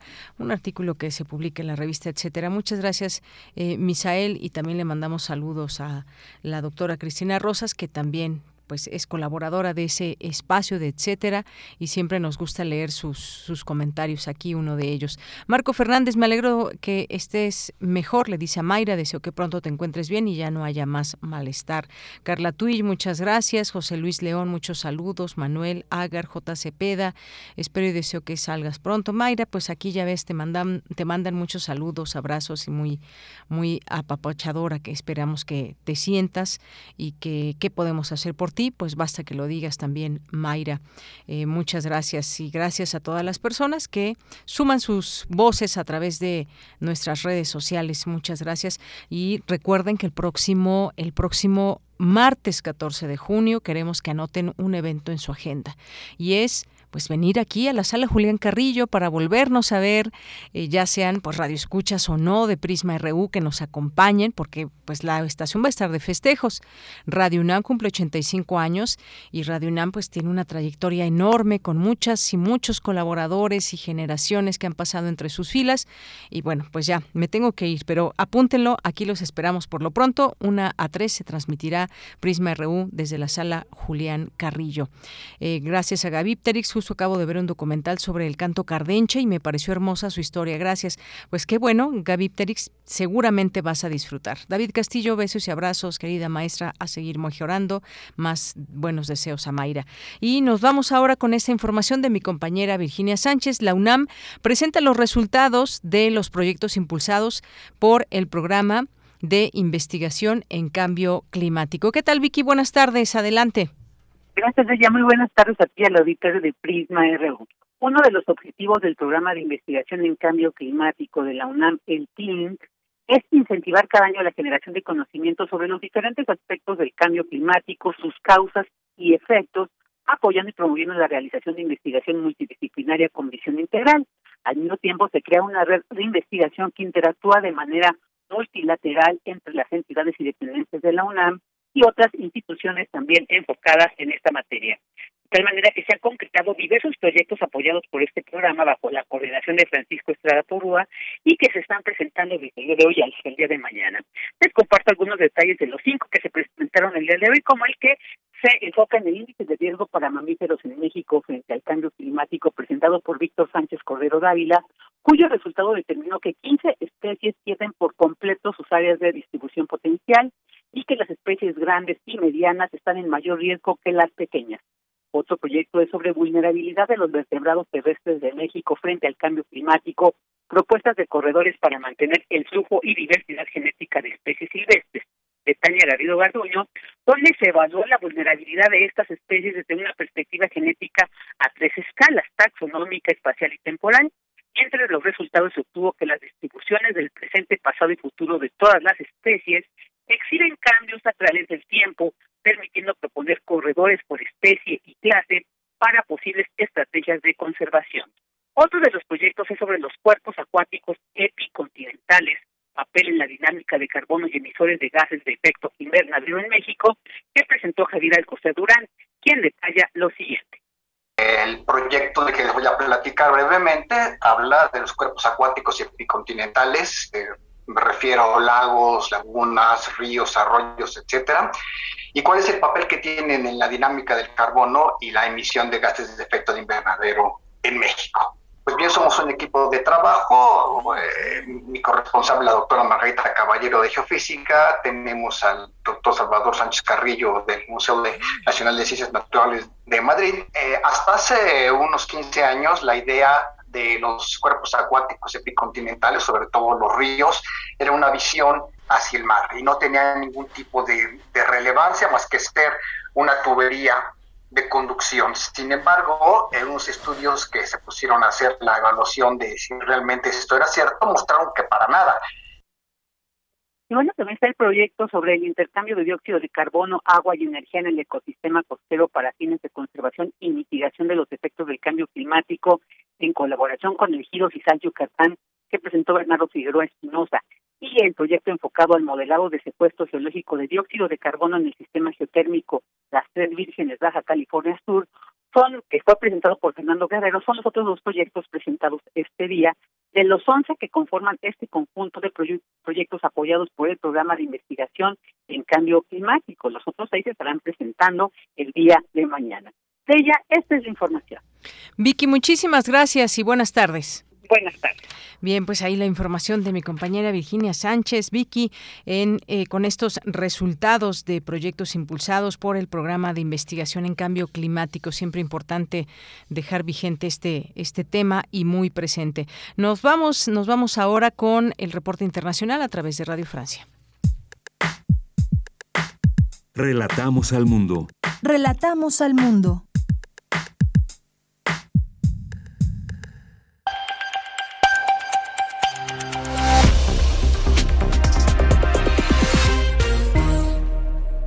Hola a todos, bienvenidos a Radio Francia Internacional en este martes 7 de junio. Nos acompaña en la realización técnica Pilar Pérez, junto a ustedes, empezando con un repaso rápido de la actualidad internacional, cuando en París son las 4 de la tarde. Carmele Gallubo. La invasión rusa de Ucrania va a amplificar la ralentización del crecimiento económico afirma hoy el Banco Mundial que prevé un periodo prolongado de crecimiento débil e inflación elevada. Y se multiplican las acusaciones contra Rusia por utilizar los cereales como arma de guerra. El canciller estadounidense Blinken considera creíbles las informaciones del New York Times según las cuales Rusia está sustrayendo toneladas de grano ucraniano para venderlo en beneficio propio, además de mantener el bloqueo de los puertos ucranianos. Por su parte, el presidente del Consejo Europeo, Charles Michel, alertó sobre las consecuencias que ello puede acarrear para los países más frágiles. El Kremlin usa el suministro de alimentos como un misil furtivo contra los países en desarrollo. Las dramáticas consecuencias de la guerra de Rusia se están extendiendo por todo el mundo, elevando los precios de los alimentos, empujando a las personas a la pobreza y destabilizando regiones enteras. Y el Ministerio de Defensa ruso afirma que sus fuerzas controlan ya 97% de la región de Lugansk, en el este de Ucrania, donde se sitúa la ciudad industrial de Severodonetsk, principal objetivo estos días de las fuerzas rusas y sus aliados, los separatistas ucranianos. Aquí en Francia, en medio de la campaña electoral para las elecciones legislativas, el personal sanitario aprovecha para exigir que se cumpla lo que la epidemia de coronavirus puso en evidencia hay que fortalecer la sanidad pública y en primer lugar los servicios hospitalarios. Los sanitarios afirman estar agotados y que la falta de personal les impide ejercer correctamente su trabajo. De hecho, más de un centenar de servicios de urgencia hospitalaria han tenido que reducir su actividad porque faltan trabajadores. Patrick Pelou es presidente de la Asociación de Médicos Urgentistas de Francia.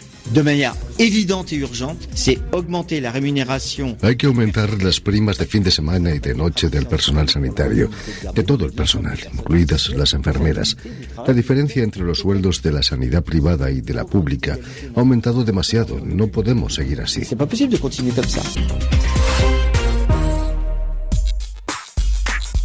Prisma RU. Relatamos al mundo. Bien, pues continuamos luego de esta información internacional, pues rápidamente nos dice Franz Café, la postura del presidente confronta el confort de las visiones académicas neocoloniales. Indica además que América Latina tiene su propia voz, también que Estados Unidos cosecha su prepotencia, que han ocasionado empobrecimiento y dictaduras disfrazadas en América Latina como en Colombia. Muchas gracias por sus comentarios y nos vamos ahora con esta participación que tenemos aquí cada 15 días en este espacio de Fundación UNAM en esta ocasión nos acompaña la licenciada Mariana Castro Mujica, que es coordinadora de proyectos del Premio Val UNAM. Nos va a platicar. ¿Qué tal, licenciada Mariana? Bienvenida. Buenas tardes. Hola, ¿qué tal? Buenas tardes, Deyanira. Pues muchas gracias por otorgarnos este espacio para poder difundir esta nueva convocatoria que tenemos del premio.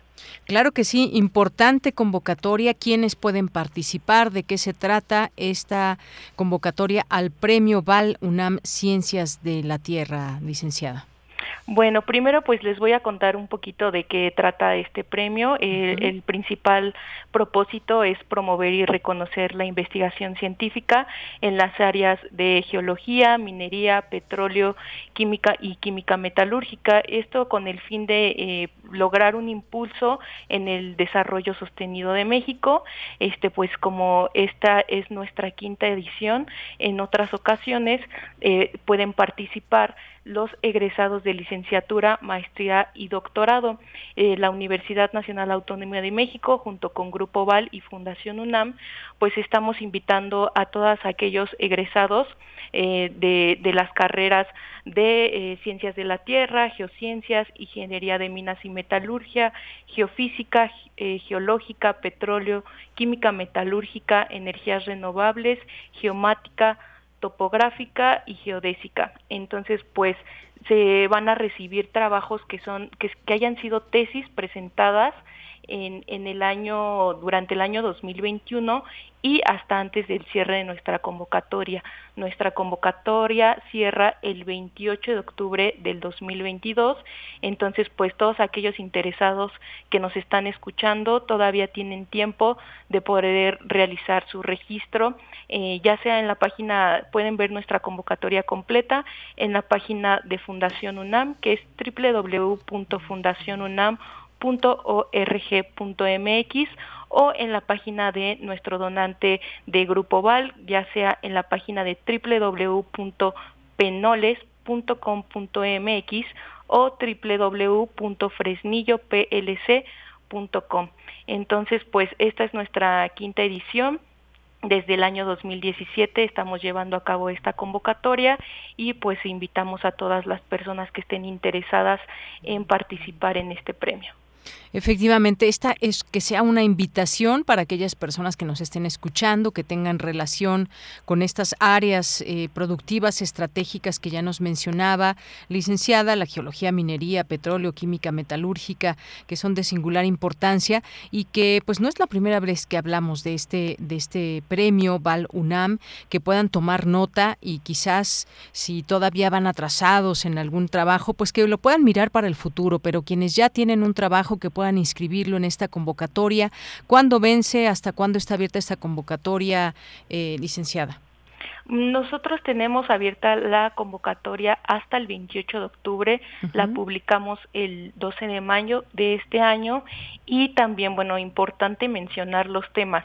Este, más allá de, de, las carreras que pueden participar, eh, muchos temas de los de los que tenemos en es un listado que está muy amplio que lo pueden encontrar justamente en la convocatoria completa en las páginas, pues también pueden este ver los temas que son eh, más de este a profundidad ahí, pero los principales son minero metalúrgicos, exploración, petróleo, geología ambiental o responsabilidad social y en esta ocasión pues hay un nuevo tema que es este el temas relacionados con el agua y la hidrología tanto en relación con la minería como con actividades petroleras y también, bueno, me, eh, me olvidaba de un punto muy importante que son los premios. Eh, ah, claro que se van a se van a premiar a, a las tres a los tres mejores trabajos de tesis en las categorías de licenciatura, maestría y doctorado. En primer lugar, pues estaría llevándose la tesis de licenciatura 100 mil pesos, el segundo lugar 50 mil pesos, el tercer lugar 25 mil pesos. En el caso de maestría primer lugar 150 mil pesos, segundo lugar 100 mil pesos, eh, tercer lugar 50 mil pesos y en el caso de doctorado, el primer lugar 200 mil pesos, segundo lugar 150 mil pesos y tercer lugar 100 mil pesos. Muy bien, pues buenos premios, que eso sea un incentivo también importante, pero sobre todo la labor que pueden eh, tener inscribiendo sus trabajos, a los cuales también estos proyectos, esos trabajos que se les puede dar seguimiento, también es importante mencionarlo sí justamente este se les da seguimiento el grupo Val eh, se contacta con los ganadores incluso nosotros compartimos los currículums que ellos nos eh, tienen que inscribir en la página eh, dentro de los requisitos para poder inscribir sus trabajos pues está el subir este su currículum este, su copia de la constancia de acreditación. En este caso sabemos que eh, por cuestiones de pandemia puede ser que el proceso de titulación sea un poco complicado, entonces con que usted, con que los eh, participantes inscriban sus cinco votos aprobatorios, con eso ya pueden participar. Entonces, en sí es un es un proceso muy sencillo de inscripción en el cual pues prácticamente ya tienen ellos su tesis realizada ya solamente sería inscribirla en nuestra plataforma y pues eh, algunos otros archivos que, que nosotros solicitamos para poder completar la inscripción. Muy bien, pues así de fácil pueden inscribir este eh, sus trabajos eh, que pues yo les recomiendo que se metan a la página también de Fundación UNAM, que puedan ver ahí toda la convocatoria, también ya la tenemos en nuestras redes sociales para que se les facilite y con un solo clic pues conozcan cuáles son estos requisitos y puedan inscribir sus trabajos. ¿Algo más, licenciada, que quiera comentar antes de despedirnos? Pues solamente pues comentarles que por favor no dejen al último su inscripción, que ahorita estamos todavía en tiempo de poder revisar todos sus documentos, si les hace falta algún algún archivo, nosotros nos comunicamos con ellos para hacerles saber eh, qué documentos necesitan inscribir, cualquier duda que ellos tengan, pueden comunicarse a el número 53 400 910 al correo de la maestra Claudia Ansures que es cansures.hotmail.com y con gusto cualquier duda que ellos tengan, nosotros podemos apoyarlos y pues eso, nada más que, que si pueden hacer su registro antes del 28 de, de octubre, nosotros este para poder revisarlo, pues se los agradeceríamos para no, no dejar todo al último momento. Perfecto. Bueno, pues ahí están las recomendaciones también y toda la información sobre este importante premio Val UNAM para que se abra esa posibilidad de quienes nos están escuchando que también puedan correr la voz para que haya personas que se puedan inscribir su trabajo y puedan participar. Así que estamos aquí muy atentas y muchas gracias, licenciada Mariana Castro Mujica, coordinadora de proyectos del Premio Val UNAM. Gracias a ti, Deyanira, que tengas un buen día. Igualmente, hasta luego. Hasta luego. Un abrazo. Continuamos. Poeta soy,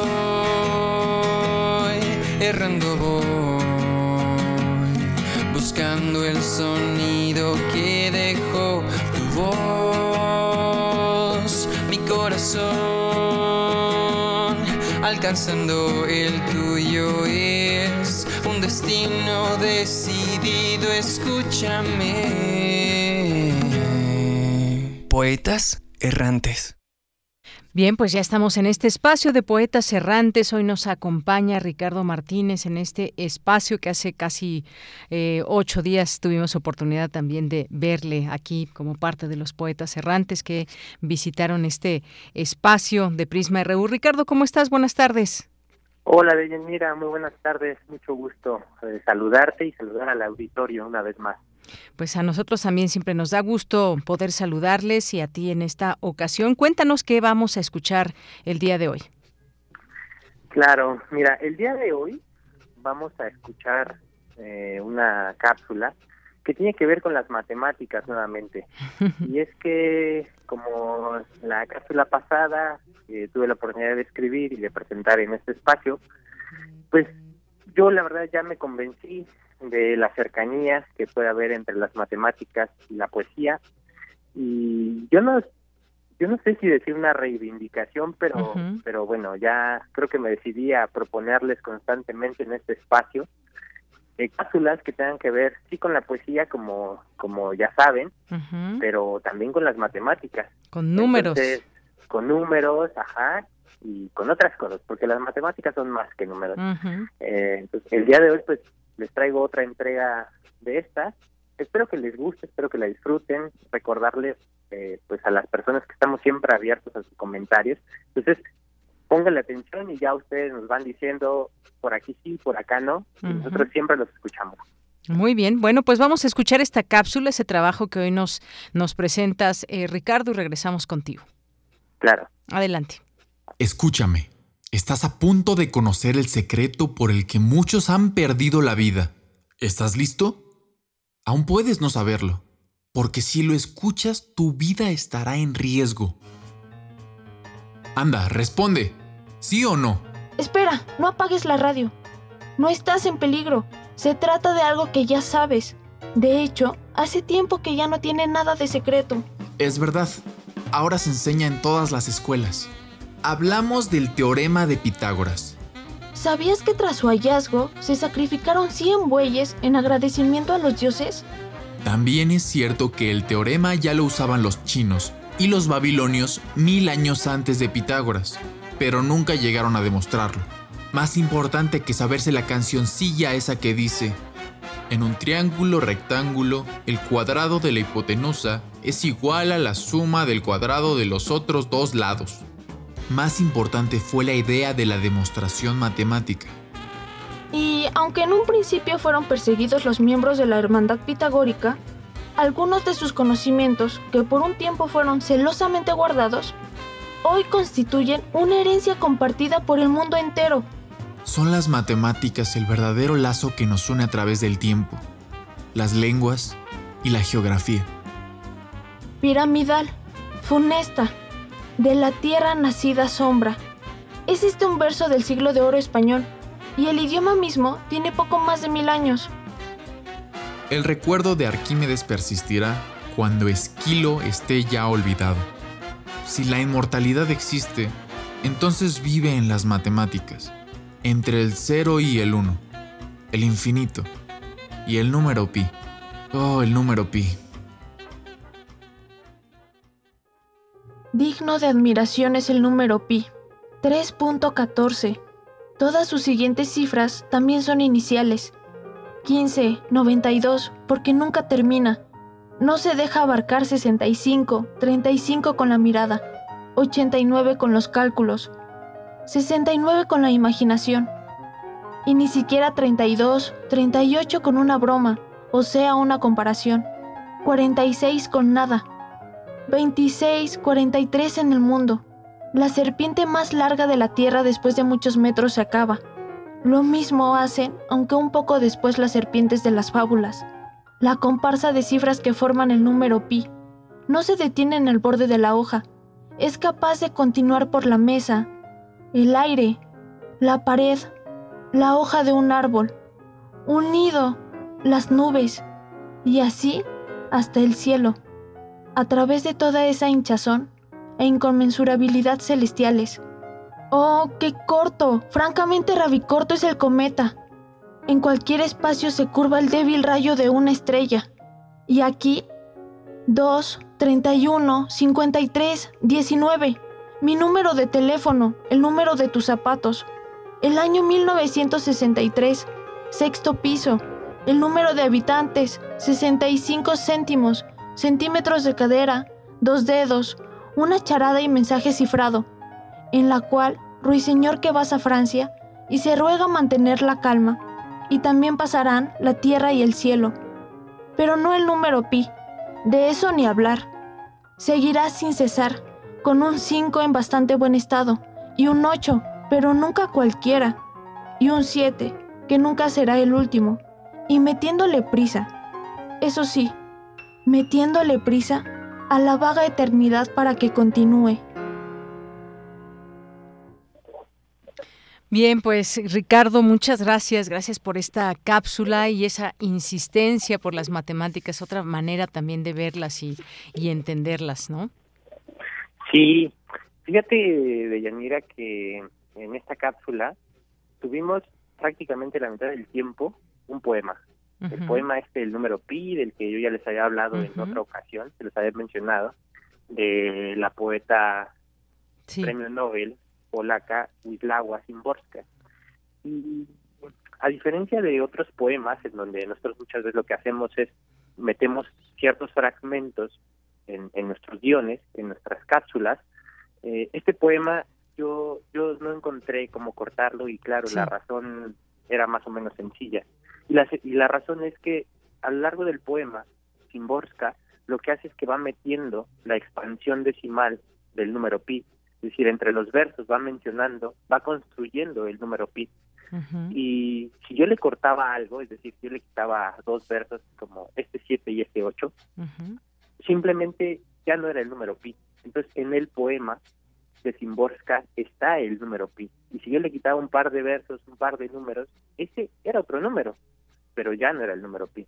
Entonces, este poema eh, hay que decirlo íntegro y, tiene que ser así, porque si no, simplemente ya no es, pierde su esencia.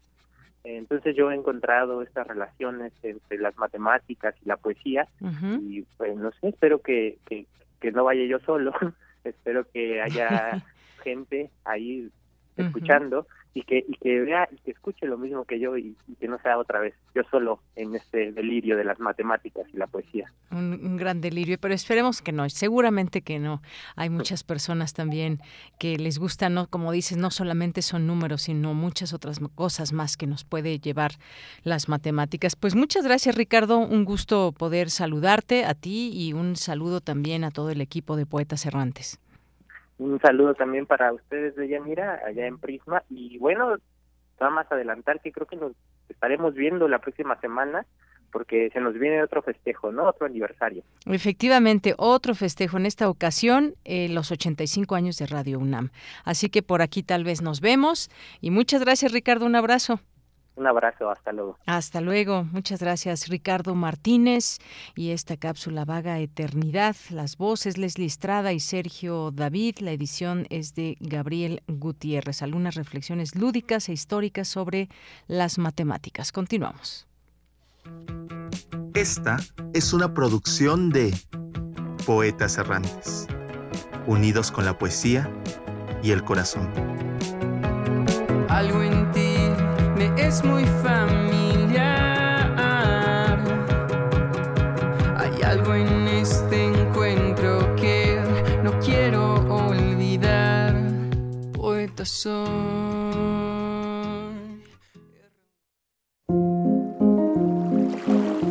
A la orilla de la tarde, con Alejandro Toledo. Qué gusto saludarte de nuevo, Alejandro Toledo, en este espacio, escritor y ensayista que nos acompaña cada 15 días en A la orilla de la tarde. Buenas tardes. ¿Qué tal? ¿Cómo estás? Muy bien, muchas gracias. ¿Tú qué tal, Alejandro? No, había oído la musiquita esta de entrada, creo que es nueva, ¿verdad? Es nueva, fíjate que estrenamos año en Prisma, entramos a nuestro sexto año y pues le hicimos una vestimenta distinta al, al programa. Muy bien, pues muchas felicidades por por estos, por estos años. Muchas gracias y espero que te haya gustado también esta, eh, esta cortinilla para ti. Sí, te quería leer algo para que, que parece escrito en estos días y que, y que, y que no es así. Dice, es una cita que viene en el libro de Armando Bartz, Exceso de Muerte. Dice, sobrevino la epidemia que era la cosa menos esperada. Y lo que viene de súbito quebranta nuestros corazones la epidemia fue más grande de lo que pueda decirse y más dolorosa de lo que las fuerzas humanas puedan sufrir. Los que estaban sanos se veían súbitamente heridos sin causa alguna procedente que se pudiera conocer. Primero sentían un fuerte y excesivo calor en la cabeza, los ojos se les ponían colorados e hinchados, la lengua y la garganta sanguinolentas y el aliento hediondo y difícil de salir, produciendo continuo estornudar. La voz enronquecía y descendiendo el mal al pecho producía gran tos que causaba un dolor muy agudo y cuando la materia venía a las partes del corazón provocaba un vómito de cólera que los médicos llamaban apocatarsis, por el cual un dolor vehemente lanzaba por la boca humores hediondos y amargos. Algunos morían de aquel gran calor que les abrazaba las entrañas a los siete días, y otros, y otros dentro de los nueve conservaban alguna fuerza y vigor. Si pasaban de ese término descendía el mal al vientre, causándoles flujo con dolor continuo muriendo muchos de extenuación. Los médicos no acertaban al remedio porque al principio desconocían la enfermedad y muchos de ellos morían los primeros al visitar a los enfermos. A todos contristaba mal tan grande, viendo los muchos que morían y los lloraban y compadecían. Mas sobre todo, los que habían escapado del mal sentían la miseria de los demás por haberla experimentado ellos mismos, aunque estaban fuera de peligro, porque no repetían la enfermedad al que la había padecido. Hablo como quien lo sabe bien, pues yo mismo fui atacado de ese mal y vi a los que lo tenían. Es una cita un poco larga y sorprendentemente fue escrita hace 2.450 años. Parecería como un, un, un, eh, un testimonio del año 2020, digamos, ¿no? Cuando comenzó la pandemia por el coronavirus, pero no, esto lo escribió Tucídides, eh, referido a la, a, la pandemia que, que, azotó a Atenas, a las Atenas de Pericles. Y este y es, es un poco es, sorprendente que, que, nos identifiquemos en algo tan tan lejano y que lo vivamos, lo, lo hayamos vivido, lo estemos aún viviendo en esta modernidad, ¿no?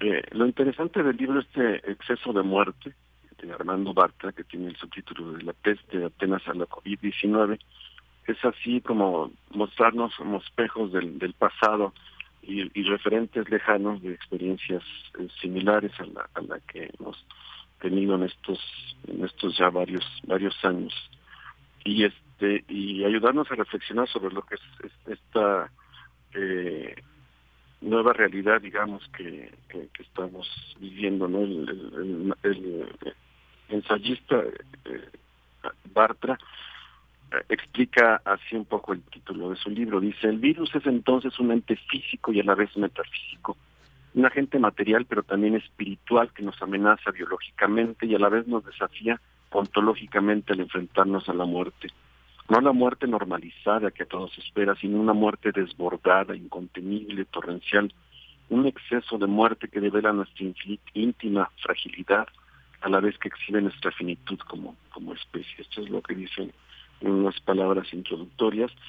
Eh, lo que me atrajo a mí del, libro son eran los referentes literarios que, eh, además de, bueno, de, de, aparecen eh, Albert Camus, por ejemplo, con su libro sobre la peste, o Virginia Woolf y Catherine Ann Porter, que vivieron eh, a comienzos del, siglo XX la, lo que se llamaba la influenza española, que sobrevivieron a, ello, o Daniel Defoe con su diario de la peste, o Susan Sontag, o incluso eh, Carlos Monsiváis. ¿no? Hay, hay una, cita, por ejemplo, de Virginia Woolf de un ensayo muy conocido que se llama Estadio Enfermo, que por otro lado este, este ensayo, como, como librito, está disponible en las librerías de la UNAM, en la colección de pequeños grandes ensayos en traducción de Laura Lilia Pacheco. ¿no? Es un ensayo que recomiendo.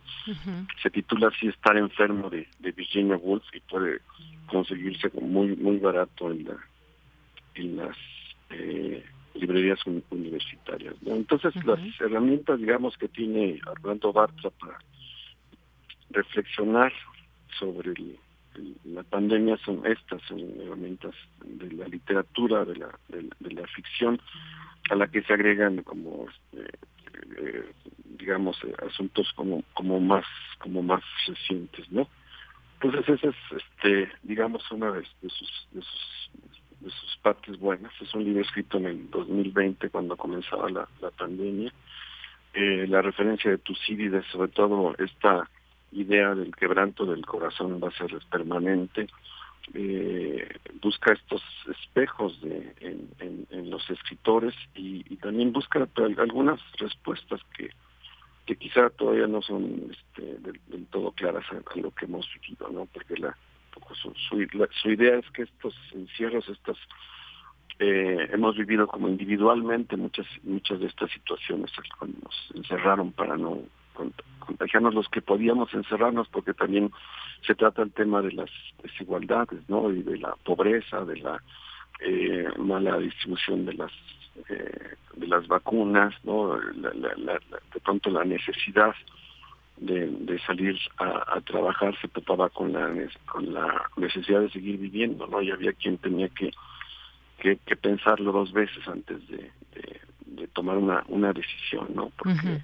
también salir a trabajar implica enfermarse, pero no salir también este, creaba crisis personales como muy, como muy profundas, ¿no? Entonces creo que esto hace interesante el libro, ¿no? Los, los puntos de partida, las, las referencias literarias, la, búsqueda de, de, respuestas, el, el, eh, el, saber dónde intentar saber dónde estamos, dónde nos situamos, ahora que incluso empieza aparentemente una nueva ola, ¿no? Y en la literatura encontramos cosas que hemos que hemos vivido. Por ejemplo, hay un cuento de de Catherine Ann Porter del que, que reseña eh, Fernando Bata en este libro que se llama Pálido Caballo, Pálido Jinete, que es un cuento sobre sobre la influencia española, ¿no? Y de pronto cuando lee uno, por ejemplo, esta esta pequeña cita, uno uno siente que es algo eh, del momento de, de, estos días. Dice, los teatros, las tiendas y los restaurantes cerraron y las calles han estado atestadas de coches fúnebres todo el día y de ambulancias toda la noche, ¿no? Que es, es digamos que es un paisaje que ahora vemos que nosotros no, o sea, pensábamos que no era algo que pudiera ocurrirnos a nosotros y que nos ha estado ocurriendo ya por por, por mucho tiempo, ¿no? Entonces, este, habla ahí de, él, le llama la, la gran crisis al momento que estamos pasando. Eh, no es algo que, que, parezca transitorio, es algo que está además unido a otras crisis que, que, que, que veníamos eh, sumando.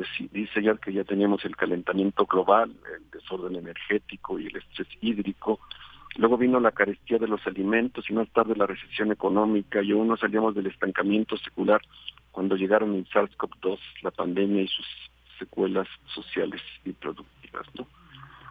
Y un poco la aparición al final de, de Carlos Monsiváis nos trata de dar como una algunas soluciones este, comunitarias, ¿no? lo, que hace Bartos es recordar la, reacción que tuvimos cuando el terremoto primero del 19 de septiembre y cómo la, la, sociedad suplió las carencias del, del Estado. ¿no? Entonces él cree que ante estos encierros que hemos padecido, cuando empecemos a, a, a, salir, digamos, la, la, acción colectiva es la que va a lograr que, que superemos eh, esta esta nueva crisis, ¿no? Y ahí tiene una imagen curiosa de de, de, de unos vecinos que tocaban este, música de banda a medianoche cuando había semáforo rojo en, los años pasados, ¿no? Y dice que, es curioso cómo de pronto la cercanía con la muerte crea esta necesidad, digamos, de pronto, aunque sea, haya sido algo que estaba prohibido y que era potencialmente peligroso, crea como esta necesidad de, de, bailar, aunque el semáforo estuviera en rojo, ¿no? Como, Ahí, más allá de lo propio, digamos, de la situación, lo que trata de, de, mostrar es esta como necesidad de volver a vivir después de la de la gran crisis. Pues sí, todavía con todo lo que seguimos viviendo, pese a que hay una, una confianza más grande, pero todavía a seguirse cuidando y todas estas reflexiones y parte también de lo que se puede escribir desde la literatura. Muchas gracias Alejandro, nos escuchamos en 15 días. Sí, muy bien, es un breviario del Fondo de Cultura Económica, el breviario número 614 y se llama Exceso de Muerte. Así es, ya lo pueden ver ahí en nuestras redes sociales. Muchas gracias Alejandro, un abrazo. Nos escuchamos. Hasta luego, muy buenas tardes. Continuamos con Cultura. Cultura RU.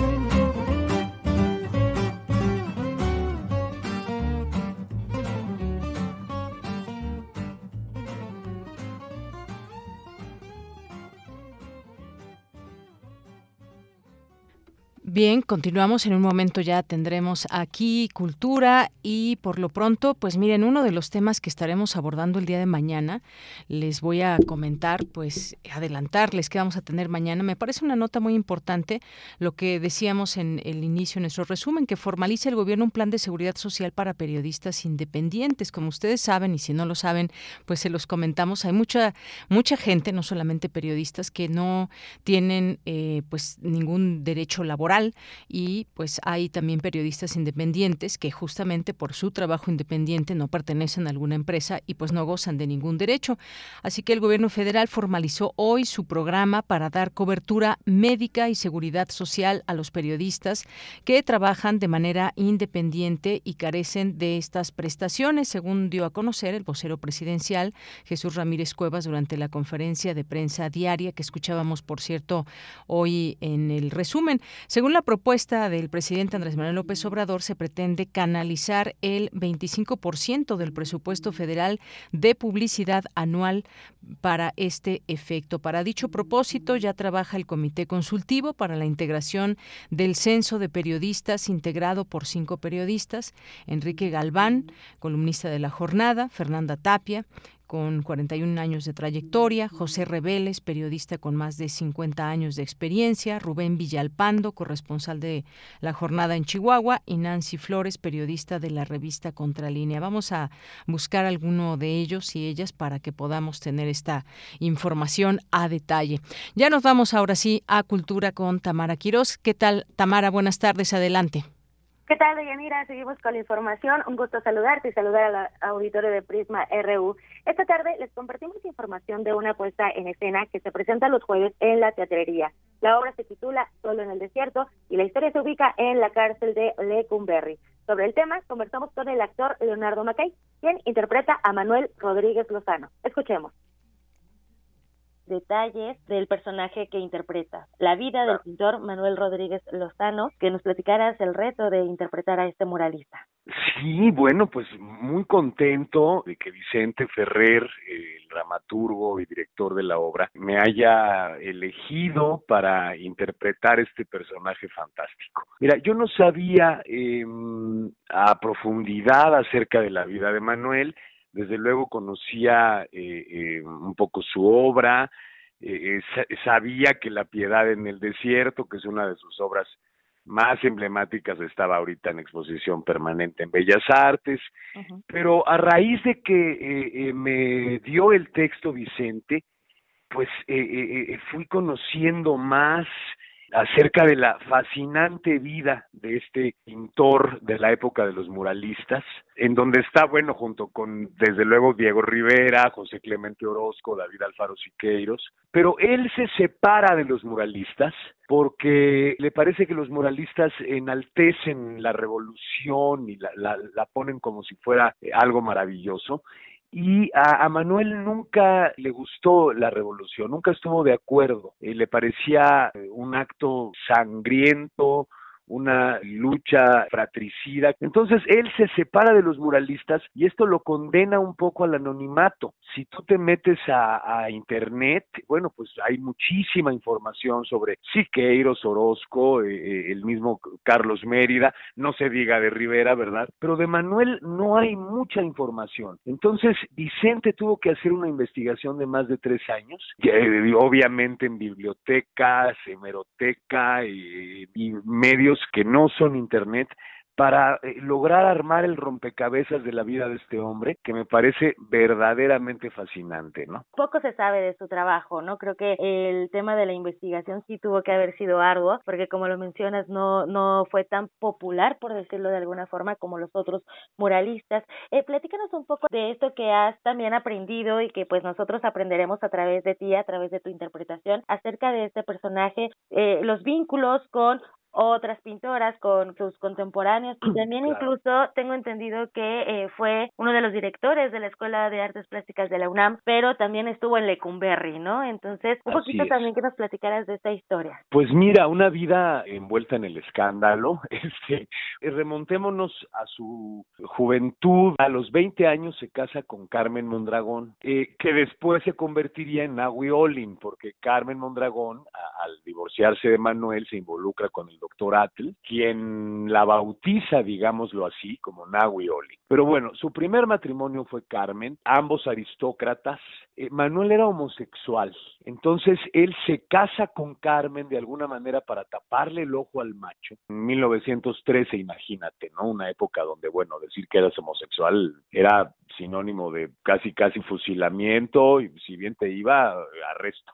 Carmen descubre su verdadera orientación. Ellos se van a París para estar a salvo un poco de la revolución. Entonces tienen un matrimonio tormentoso, lleno de conflictos y de eventos desafortunados, como por ejemplo la muerte de su hijo a los pocos meses de nacido. Después regresan a México en 1921 se divorcian porque evidentemente pues el matrimonio siempre fue una farsa y Manuel decide declararse homosexual abiertamente, lo cual también lo condena un poco al anonimato porque se le cierran muchísimas puertas, muchos lo rechazan, eh, algunos mecenas que lo apoyaban económicamente, porque como tú sabes, bueno, muchísimos artistas, no solo plásticos, sino de cualquier disciplina, más en esa época, necesitaban de los mecenas para poder seguir trabajando, ¿no? Gente que confiaba en su trabajo y los apoyaba económicamente.